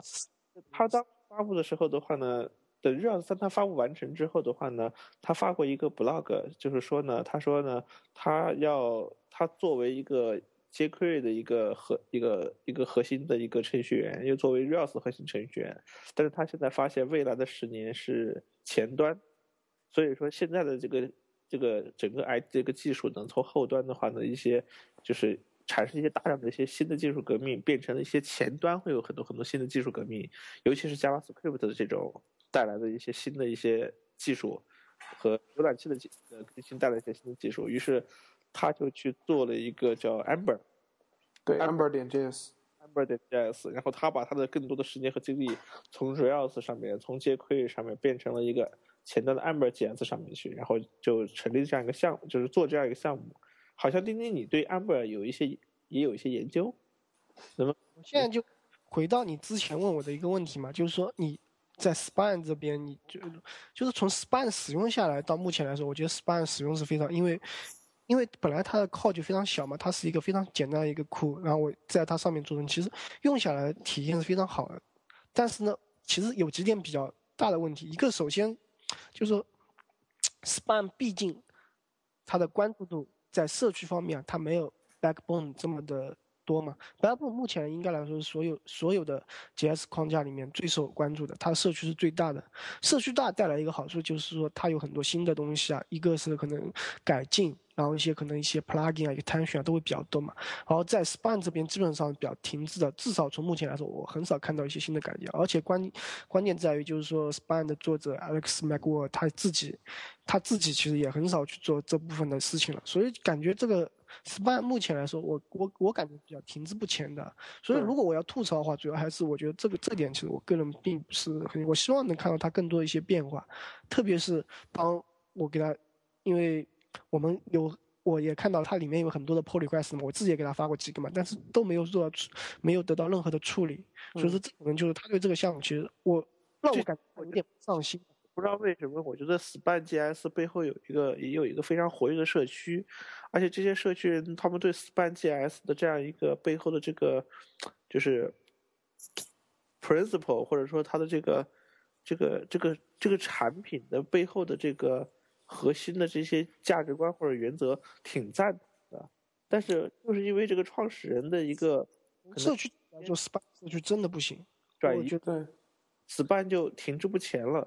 我我我在我在去年四月份的时候参加一个 Hackathon 的一个活动，我们要用二十四小时的时候做做一个 Rails 的一个 server 端，再加上一个 iOS 的一个前端应用。当时为了快速开发的时候，我们就用的那个叫 Span Mobile。就是 Span Mobile 的一个版本，就是专门给浏览，就是给那个手那个，嗯，手机应用开发优化的一个 Span 版本。然后我们用下来以后，我们觉得体验很爽，觉得拿这个东西做一个 HTML5 的 iOS 应用，其实是一个挺靠谱的事情。然后最近有一个人他跟我咨询，他说他想用分盖加上一个 JavaScript 的前端框架去做一个一个 iOS 应用，然后我就毫不犹豫的给他推荐用 Span JS。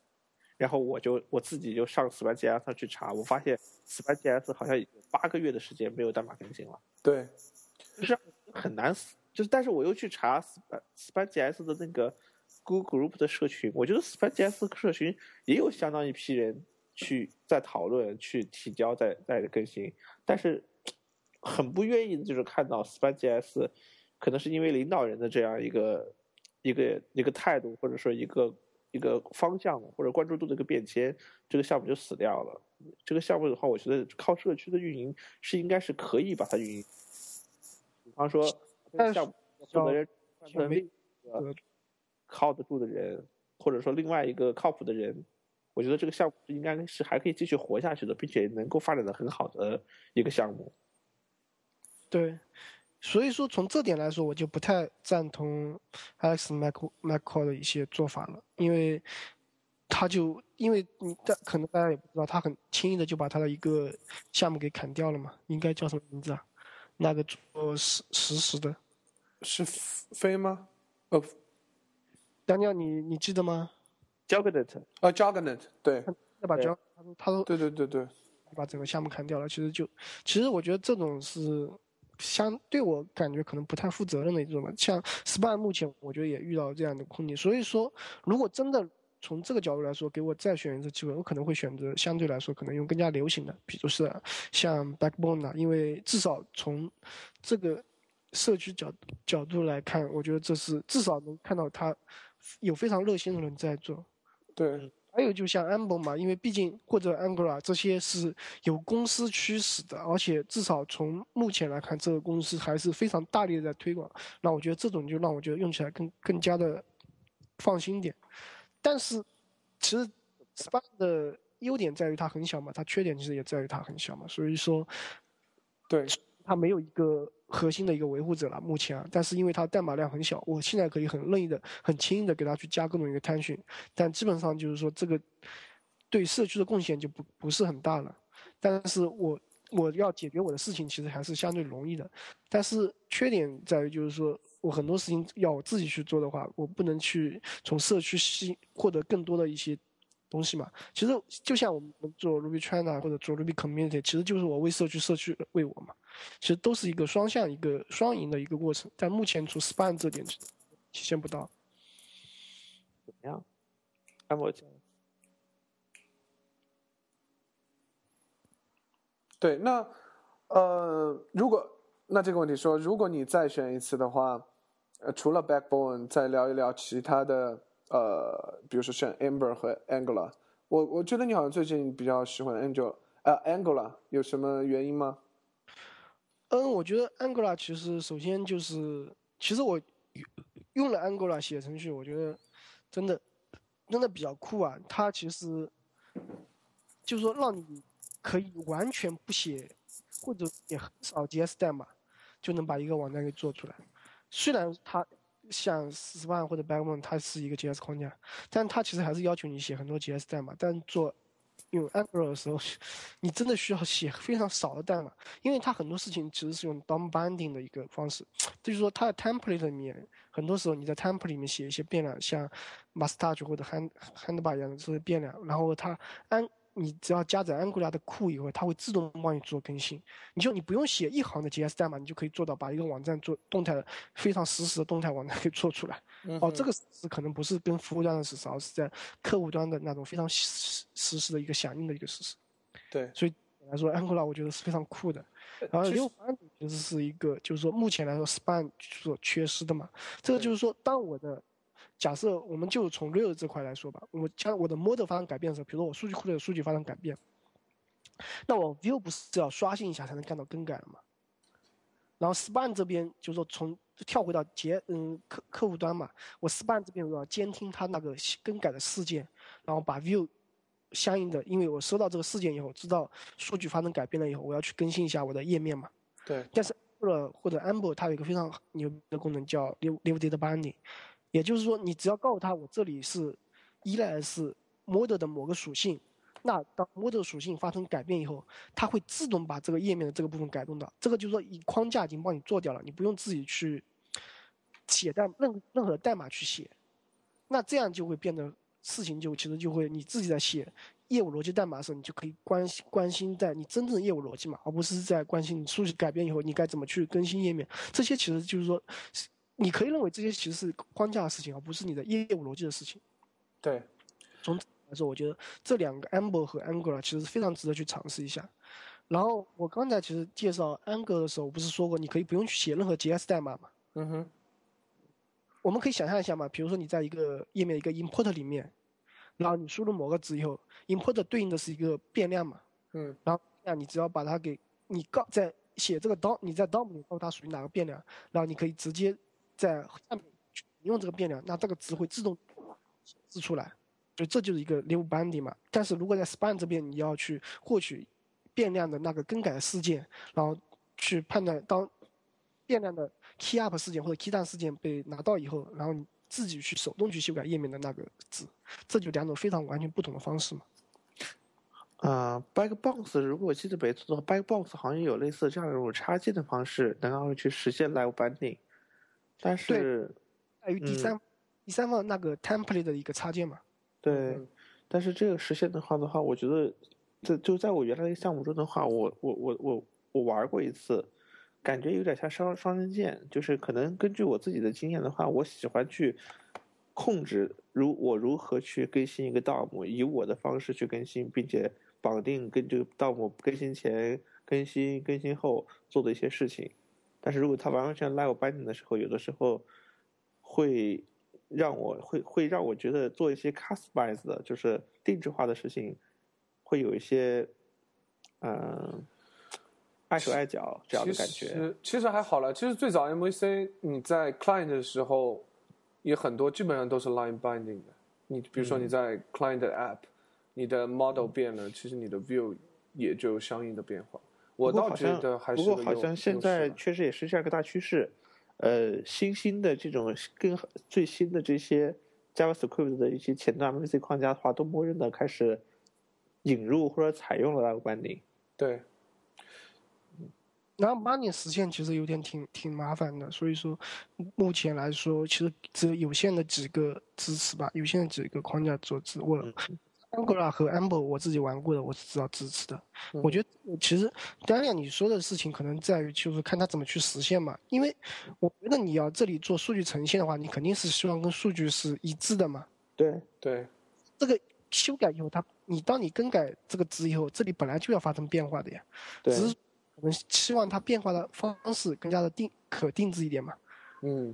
你给用户一个通知啊，从这点来说，我就觉得 Angular 在这点上相对来说就弱一点，就是我很难让它，就是就像你说的，我需要做很大的定制，比如说我让它值怎么变化啊，或者有一个非常强的一个提示啊，这种这种相对来说就麻烦一点，不像 Span，就是说你所有东西都可以自己来做。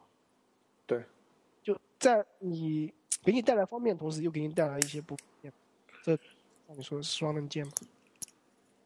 嗯。这个地方的话呢，就是最近一段时间的话呢，我我我，应该不是最近，就是在之前呢，有一个网站很有意思，我可能我忘了名字了，就是说他用市面上最常见的一个 JavaScript 的 MVC 框架去实现一个 To Do List，然后用不同的框架去实现一遍 To Do List 以后，让大家去比较哪一个框架实现的更好，或者哪个框架的优缺点，有这样一个开源项目在 GitHub 上应该是可以搜到。就是他用 Backbones、Span、Angular、Amber 的，还有一些什么 Kickout，还有各种各样的这种什么 JavaScript MVC 的这种这种框架去实现。嗯，如果你要做一个非常简单一个 To Do List，对吧？嗯。用 Angular 你可以不写一行，基本写一行 JS 代码，你可以做到。这么拽，这么酷。Angular 应该是 Google 的吧？不用去写 JS 代码。Angular 是 Google 的吗？Angular 是 Google 的，是 Google 的。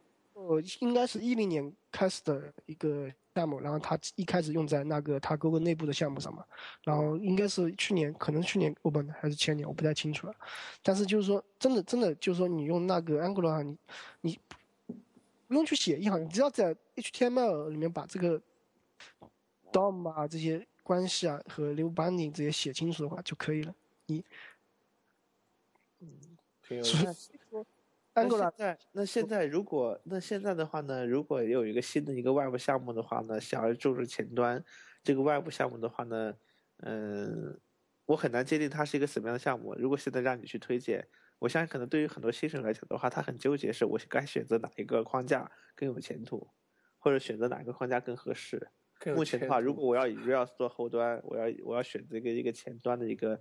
加所有框架，如果我这个项目的话呢是中等复杂度，然后呢能我们现在能得到一个比较好的一个答案，现在该选择什么框架吗？嗯，刚才其实我们说过，Span 的好处在于它跟 Rails 很接近嘛。嗯。但是缺点是它太简单了。其实是 Amber，因为雅库达写的嘛，雅库达他自己像他之前做那个做 Rails 三的和和。和因为 Rose 三是 Rose 二和另外一个框架叫什么？Merb，Merb，Merb，跟 Mob 之间的一个整合嘛，所以他自己在 server 端的 MVC 框架里面，他其实有非常大强高的造诣，所以他把这整一套其实基本上就是说相同的一个理念都移到了 TS 这一端嘛，所以 Amber 其实很大，但是从这点就可以听出来嘛，Amber 其实是相对其他来说是比较重的嘛，因为 Rose 这个框架。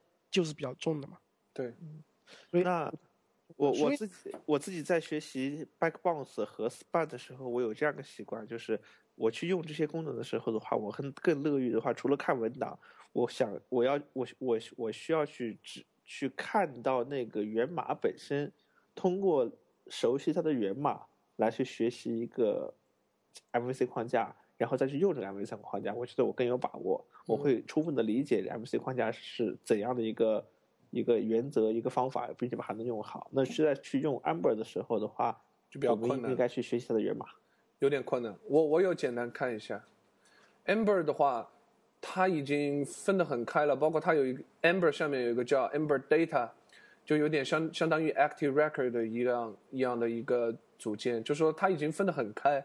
而且是很重，代码量也很大。就是说，呃，如果对于初学者来讲，你学学 Ruby on Rail，你想通过源码已经有一点困难了。比如说你要去学 Ember，你想通过源码的话，也不像 Spine 这么简单了。就是说你花两天读一读源码，你就知道。所以这必然是一个，我觉得是个很矛盾的问题。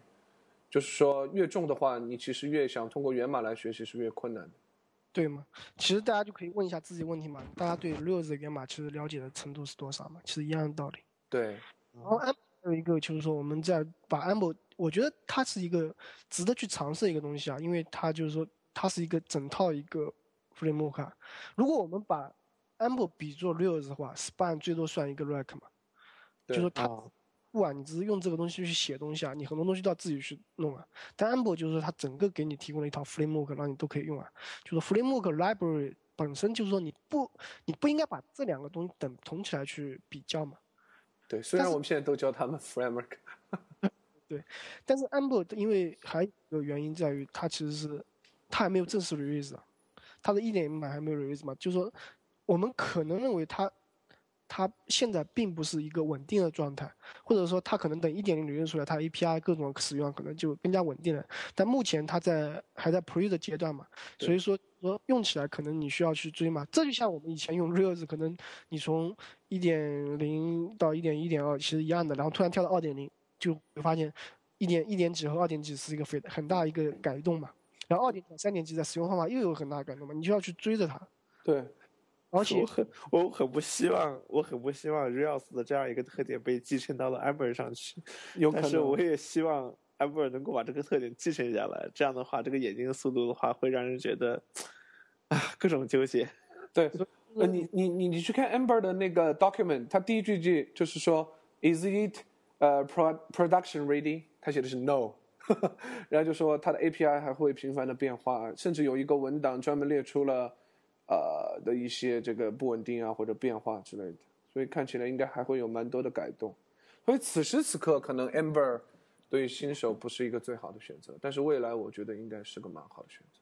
嗯，其实我觉得从如果你不考虑这些，我觉得 Amber 是一个挺值得去尝试的，但是它不大适合小的项目，就是说你如果是中大项目的话，其实我觉得可以去尝试啊，但是就是说这些你你必须要把这些的风险给计算在内嘛。嗯哼。你在用 Rails 的时候，你明知道二点几会升到三点零，但你会就会放弃用 Rails 嘛？一样的道理啊。对。然后你有一个在一个可控的阶段，我觉得还是可以啊。对。然后 Angular 的话，其实我觉得我其实挺推荐大家去体体验一下，去尝试一下的，因为 Google 的东西还是比较值得放心的。对，而且至至少来讲，不会像 Spine 这样没有人维护了，是吧？而且像我刚才提到嘛，它其实是从一零年开始做的项目，它到现在其实已经快三年了。所以说，它其实大量应用在 Google 自己的内部项目上嘛，所以说它就没有 Amber 所遇到那些问题嘛。呃，呃，它没有 Spy 所遇到的一些问题，对 Amber 的问题。这 API 就是说不不太稳定。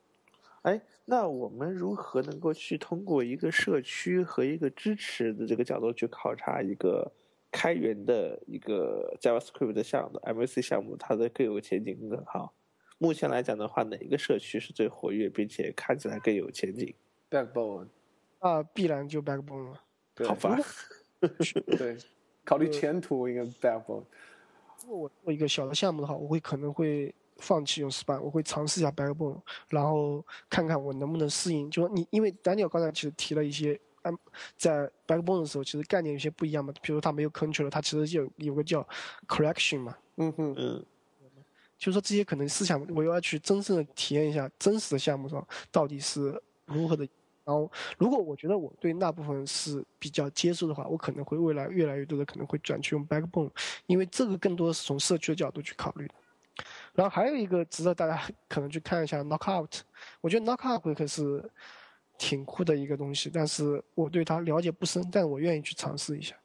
嗯哼，Knockout，我突然发现为什么没有人去提过 YUI？哦，What is that？我我当时想提一个 Meteor 啊，我觉得有点意思。嗯，你没有听说？就是那还是流星的意思，Meteor。哦，Meteor，我觉得这个东西挺不错的，但我呃，在他一开始做就说新闻开始 press 去报道的时候，我去看过，不过我很很久没跟了。他做的东西也算我我看过一些 sample code，我觉得还可以。对，呃它是不是一个 full stack 的，从后端到前端？对他想把 server side 也搞进去。到包括那个对前端 app 框架。对，他是想统一前后的一个东西，野心很大。嗯，那，大家可以关注一下了。但是这个可能应该不是一个，呃，怎么讲，好玩不一定好用。这样，但是至少有一点是好，他因为他获得了千万级的一个风投嘛，对，所以说哎，好像他是那个呃 Y Combinator 的人做的是吧？嗯、你你说什么？就是那个 Meteor 是什么？是 Y Combinator 的人做的。哦，这个我可能不太确定，因为我知道之前这个他有好四个方的吧，好像哦，OK，cool。啊，今天聊 JS 框架聊了蛮多。OK，我们的时间估不大就是计也是一个非常大的话题啊，我们倒可以对，以后还有机会可以细聊每一个，请嘉宾来。把一些一些东西。对，那么接下来我们 在结束之前呢，每一个人大家来 share 一个，我们叫什么？share 一个 pick，。你每个人，呃，每一个嘉宾 share 一个自己最近在研究？或者是看的一个东西，就是每个人 share 你最近在研究的一个书也好，你在看的一本书，你了解的一个工具、一个 jam、一个 tool、一本呃一篇文章都可以 share 给大家，一个新闻也行。我们从 Daniel 开始吧。好的，那泰瑞，我问你个问题，你说你前面提到你在做 remote 工作的时候，你发现你特别难管理你的时间，嗯哼，那你在产管理你的时间呢？管理的工具对不对？对。那你现在在用什么管理工具，或者什么用在管用什么管理方法？哦，我当然，如果 GTD 这一块的话，我用 Since 啊、就是最老的那个 GTD 的时间，时间，啊，时间的话，我用那个 Per Model。Per Model Per Model，你给我描述一下 per model 是个什么东西？它是个网站是吗？不是，它它是一种叫我们中文叫它番茄时间管理方式，是吧？Pomodoro。呃，但这个工具是 Pomodoro，它是一个网站的一个工具。它基本上来说就是计时，就是说你二十五分钟专注做一件事情，然后休息五分钟，然后你比如说再工作二十五分钟，你再休息嗯十分钟或者五分钟，就是短休息十五分钟，长休息是十分钟。在这二十五分钟当中，你是要保持高度的集中，然后这休息的时候，你你保证完全的放松。也就是说，这样的话，你来 check 你每一个事情可以要做几个番茄，这二十五分钟就是一个番茄嘛。这是一个番茄时钟棍的工作法，对不对？对对对，而且你用了一个叫 per model 的这一个网站来 check 你的时间。对这个那你需要把浏览器打开，在网网站上运行。那我跟你介绍，我我今天介绍给你一个新 Ruby Gems，就是一个基于命令行的一哦叫 Pomo，P Pomo O M O。P O M O 它的安装方法很简单，就是 gim install p o m o，然后呢，呃，OK，大家不知道为什么我们笑了。Anyway，继续我不知道 Daniel 刚。才发生了什么事儿，然后我跟泰瑞为什么会笑？呃，好吧，我继续说。OK，OK，呃，因为就是我也用过你说的这个网站管理工具，然后我嗯也用过就是这样的话，但是我发现呢，有这这个工具的话是个命令行的，因为我们程序员每天跟命令行打交道。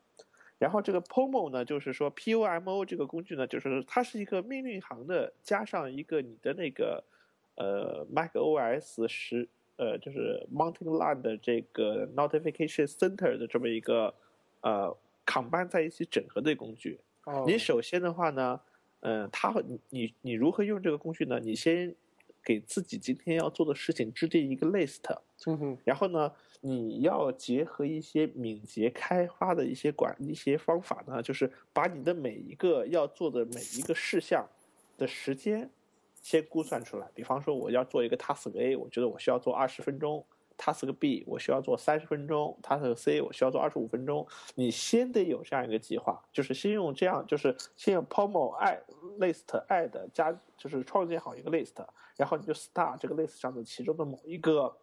呃某一个 task，这个时候的话，你会有一个那就是一个屏幕的一个 notification 的一个 center 的有一个有个有个 notification，就是一个通知给你说你现在开始这个项目了，然后时间倒计时是，比方说是倒计时是二十五分钟，然后你就开始干做事情，然后当你做到一段时间的时候，突然你会看到收到一个通知说已经可能十二点五分钟过去了，或者已经一半的时间过去了，然后呢，你再做一会儿的话，就会发现他说告诉你还剩五分钟了，啊，最后他会告诉你时间到了。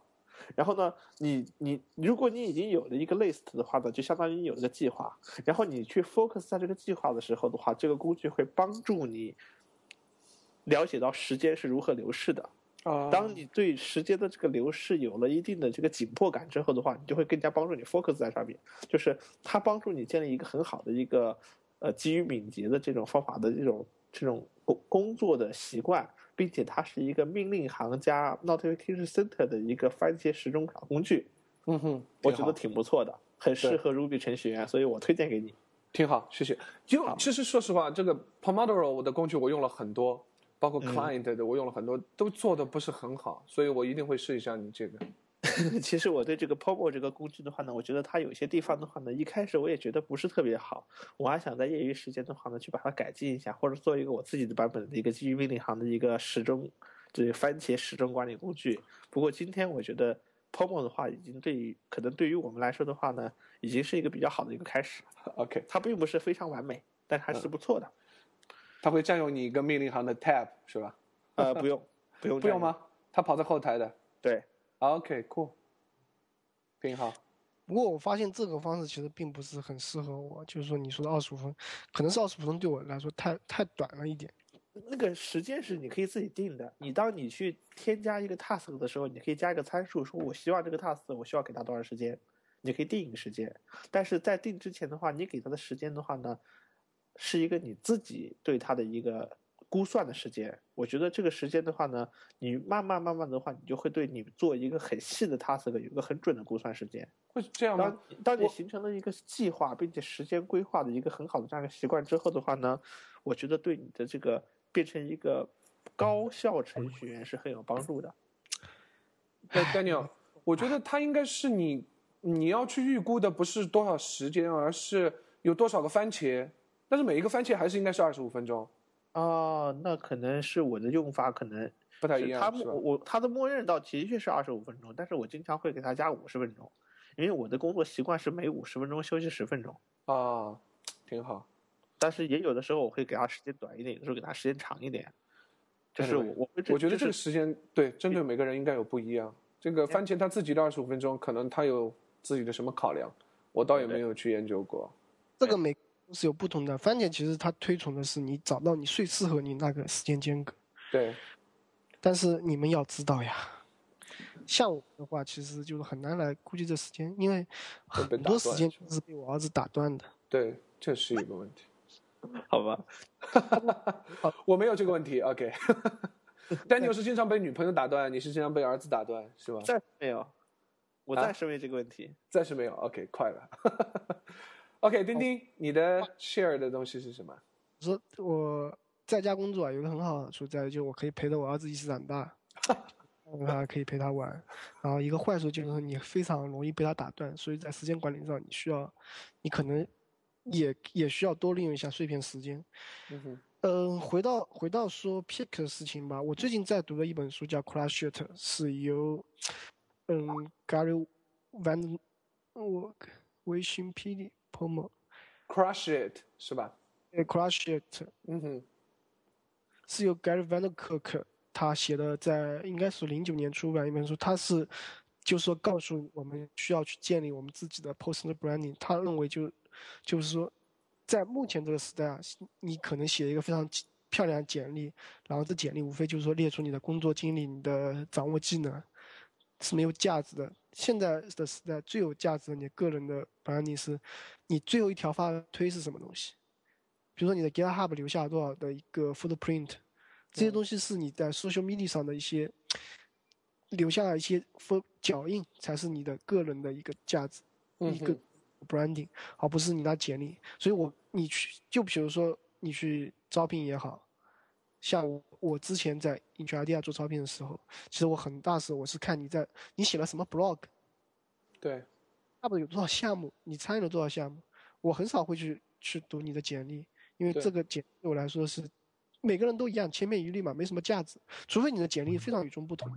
对，所以就是说他会告诉你，你应该用可以，他介绍他在把一个自己家里的一个酒业，从就是说扩大过程中的一些经验，然后如何他是如何做 person branding 的，所以这本书其实我非常推荐大家也去读一下，叫 Crush It，Crush It，有 S H I T，太让人伤心了。对，然后像 Gary Cook 他他在那个二零一零年的 RealConf 其实也做过一个类似的一个主题啊，你想想想看，这样一个人来 RealConf 给大家打打鸡血，其实也挺有意思的。对我我知道那个人，我知道那一期挺有意思，大家可以看一看，应该是 RealConf 二零一二好像。嗯。哎不不不，二零一二，二零一零。我听到了一个让人很伤心的事情是，泰雷，你知道我当初把我的简历给钉钉，或者是我把你的简历给钉钉的时候，他根本没看。OK，这里有个背景知识，就是说，呃呃，其实钉钉是 Intridia 的在中国的第一个员工，就说，嗯、其实 Intridia 在美国也还算是个小有名气的 Rails 的一个呃公司。然后他为什么能这么信任中国人？然后包括有现在有这么多的中国员工，其实钉钉有不可磨灭的功劳，是他建立了中国人给这个公司的一个印象。然后基本上所有的这个中国的员工都是钉钉面试进来的，我们鼓一下掌。OK，啊，地方把它推出去了。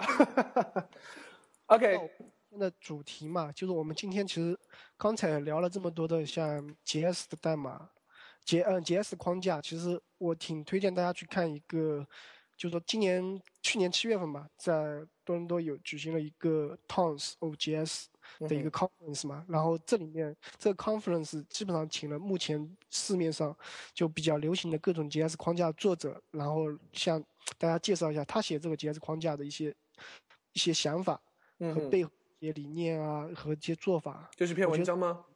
个 conference，然后他整个视频、哦、，OK。InfoQ 上去看一些，去看，所以说推荐大家也去看一下。这个 URL 可能我等一下给 Terry 的话，Terry 可以把它共享出来，再作为一个内容。OK，这是你的第二个 pick 是吧？对，这两个 pick，因为第一个 pick 是关于个人的嘛，嗯哼，然后嗯关于技术的，目前就是这两个。OK，好，那到我了，我来说两个 pick。第一个呢，就是当然大家应该都知道了，就是我想就是说一说 Ruby Motion。啊，是因为我最近刚刚买了它的这个 license，花了我一千三百多，心疼死了。呃，然后呢？美刀？No no no no，一千三百多人民币，而且、啊、用人民币直接买的。对对对，呃，一千三百人民币。然后呢，这个而且它还，我后来研究了一下，它你其实只买到它保证你的只有一年的更新，也就是说一年以后能不能持续更新，现在还不确定。也就是说，虽然你可以现在一直用这个 license 一直用，但是能不能更新？还不确定，如果以后可能更新还会收取一些费用。Anyway，来讲我这是应该一个很贵的，我买过很贵的软件之一。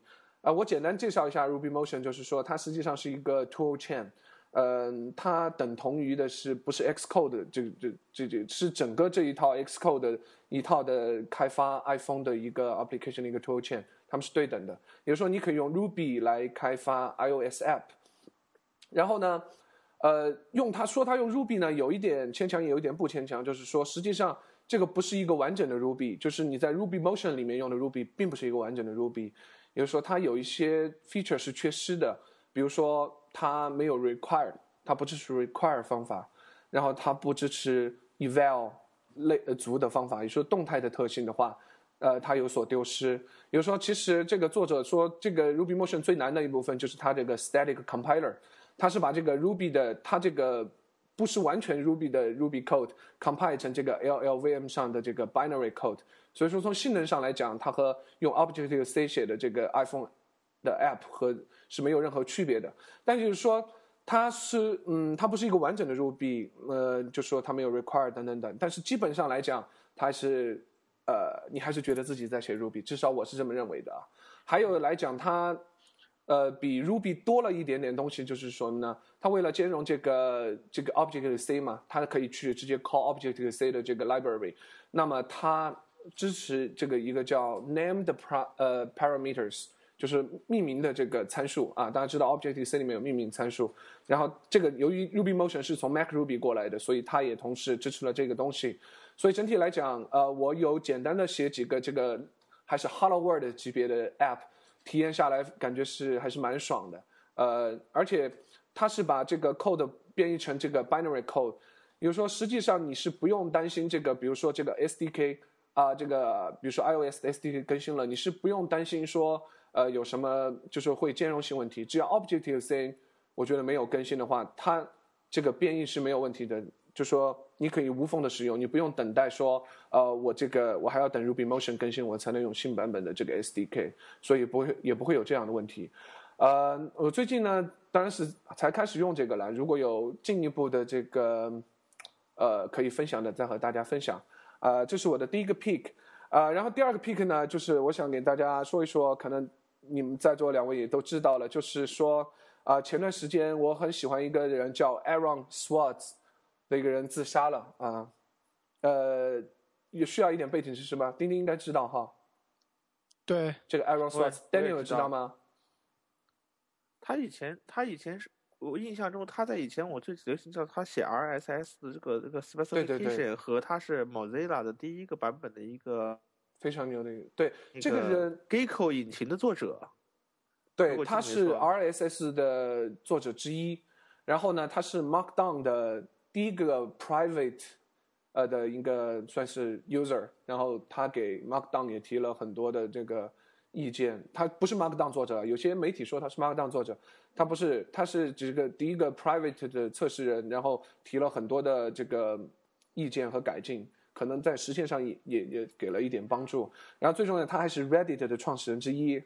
呃，anyway，就是这个人已经不缺钱了，完全不缺钱了，但是他在。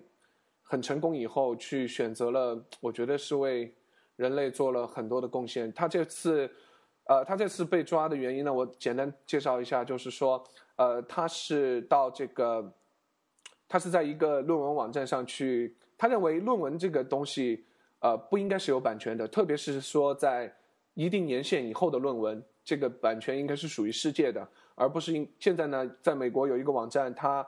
把这些很老的论文也拿来放在自己这里，呃，把这个通过一些法律的手段把这个版权拥有以后，以极高的价格，就是比如说十九点九美元看一一个电脑上看一次的这个价格来卖卖卖给这个世界上的人，他认为这个是不对的。他认为这个确实，呃，这种特别是有年限以后的这种论文的版权应该是属于世界的。然后呢，他当然他采取这个行动，我不是很赞同。他通过黑客的手段把这些论文当下来以后，然后放到了网上让别人下载，结果最后他得到了公诉，呃，美国政府对他进行公诉，然后，呃，被判入狱，然后他没有进去以后就自杀了，啊，这个事情我其实非常的难过，呃，我想说一点，有人说为什么他会得到公诉啊？我想说的是，是黑客罪是应该是应该是被公诉的，这个不是一个侵犯私权的问题了。黑客罪本来就是应该是一个公诉案件，所以是被公诉是很正常的，这个没有任何问题。就问题就是说他自杀这个事情，我觉得是让我很难过。还有一点就是说，呃，我个人也认同，就是说在一定年限以后的这个论文，确实是应该是属于世界的，而不是被少许的这种版权商握在手里。还有一点就是，我也很赞同说，你作为一个公立大学。呃，你的研究人员拿着呃国家给你的薪水，你贡献的论文，呃，也应该是属于世界的，而不是属于少数的版权商。呃，这里对他进行一个哀悼。呃，我觉得他是个典型的理想主义者。呃，因为我觉得我认为的理想主义者，这事事我都会感到很难过。而且我觉得这个人非常有才，有才，长得又帅，是吧？呃，然后呃，为了纪念他，我还改了我很多的地方的头像。我觉得当时这个这个 Steve Jobs 死了，我都没有这么难过，是吧？Anyway，第二个 pick 比较消极一点，呃呃，那我就最后做一个总结，就是说，呃，欢迎大家收听我们这一期已经长达两个小时的 podcast。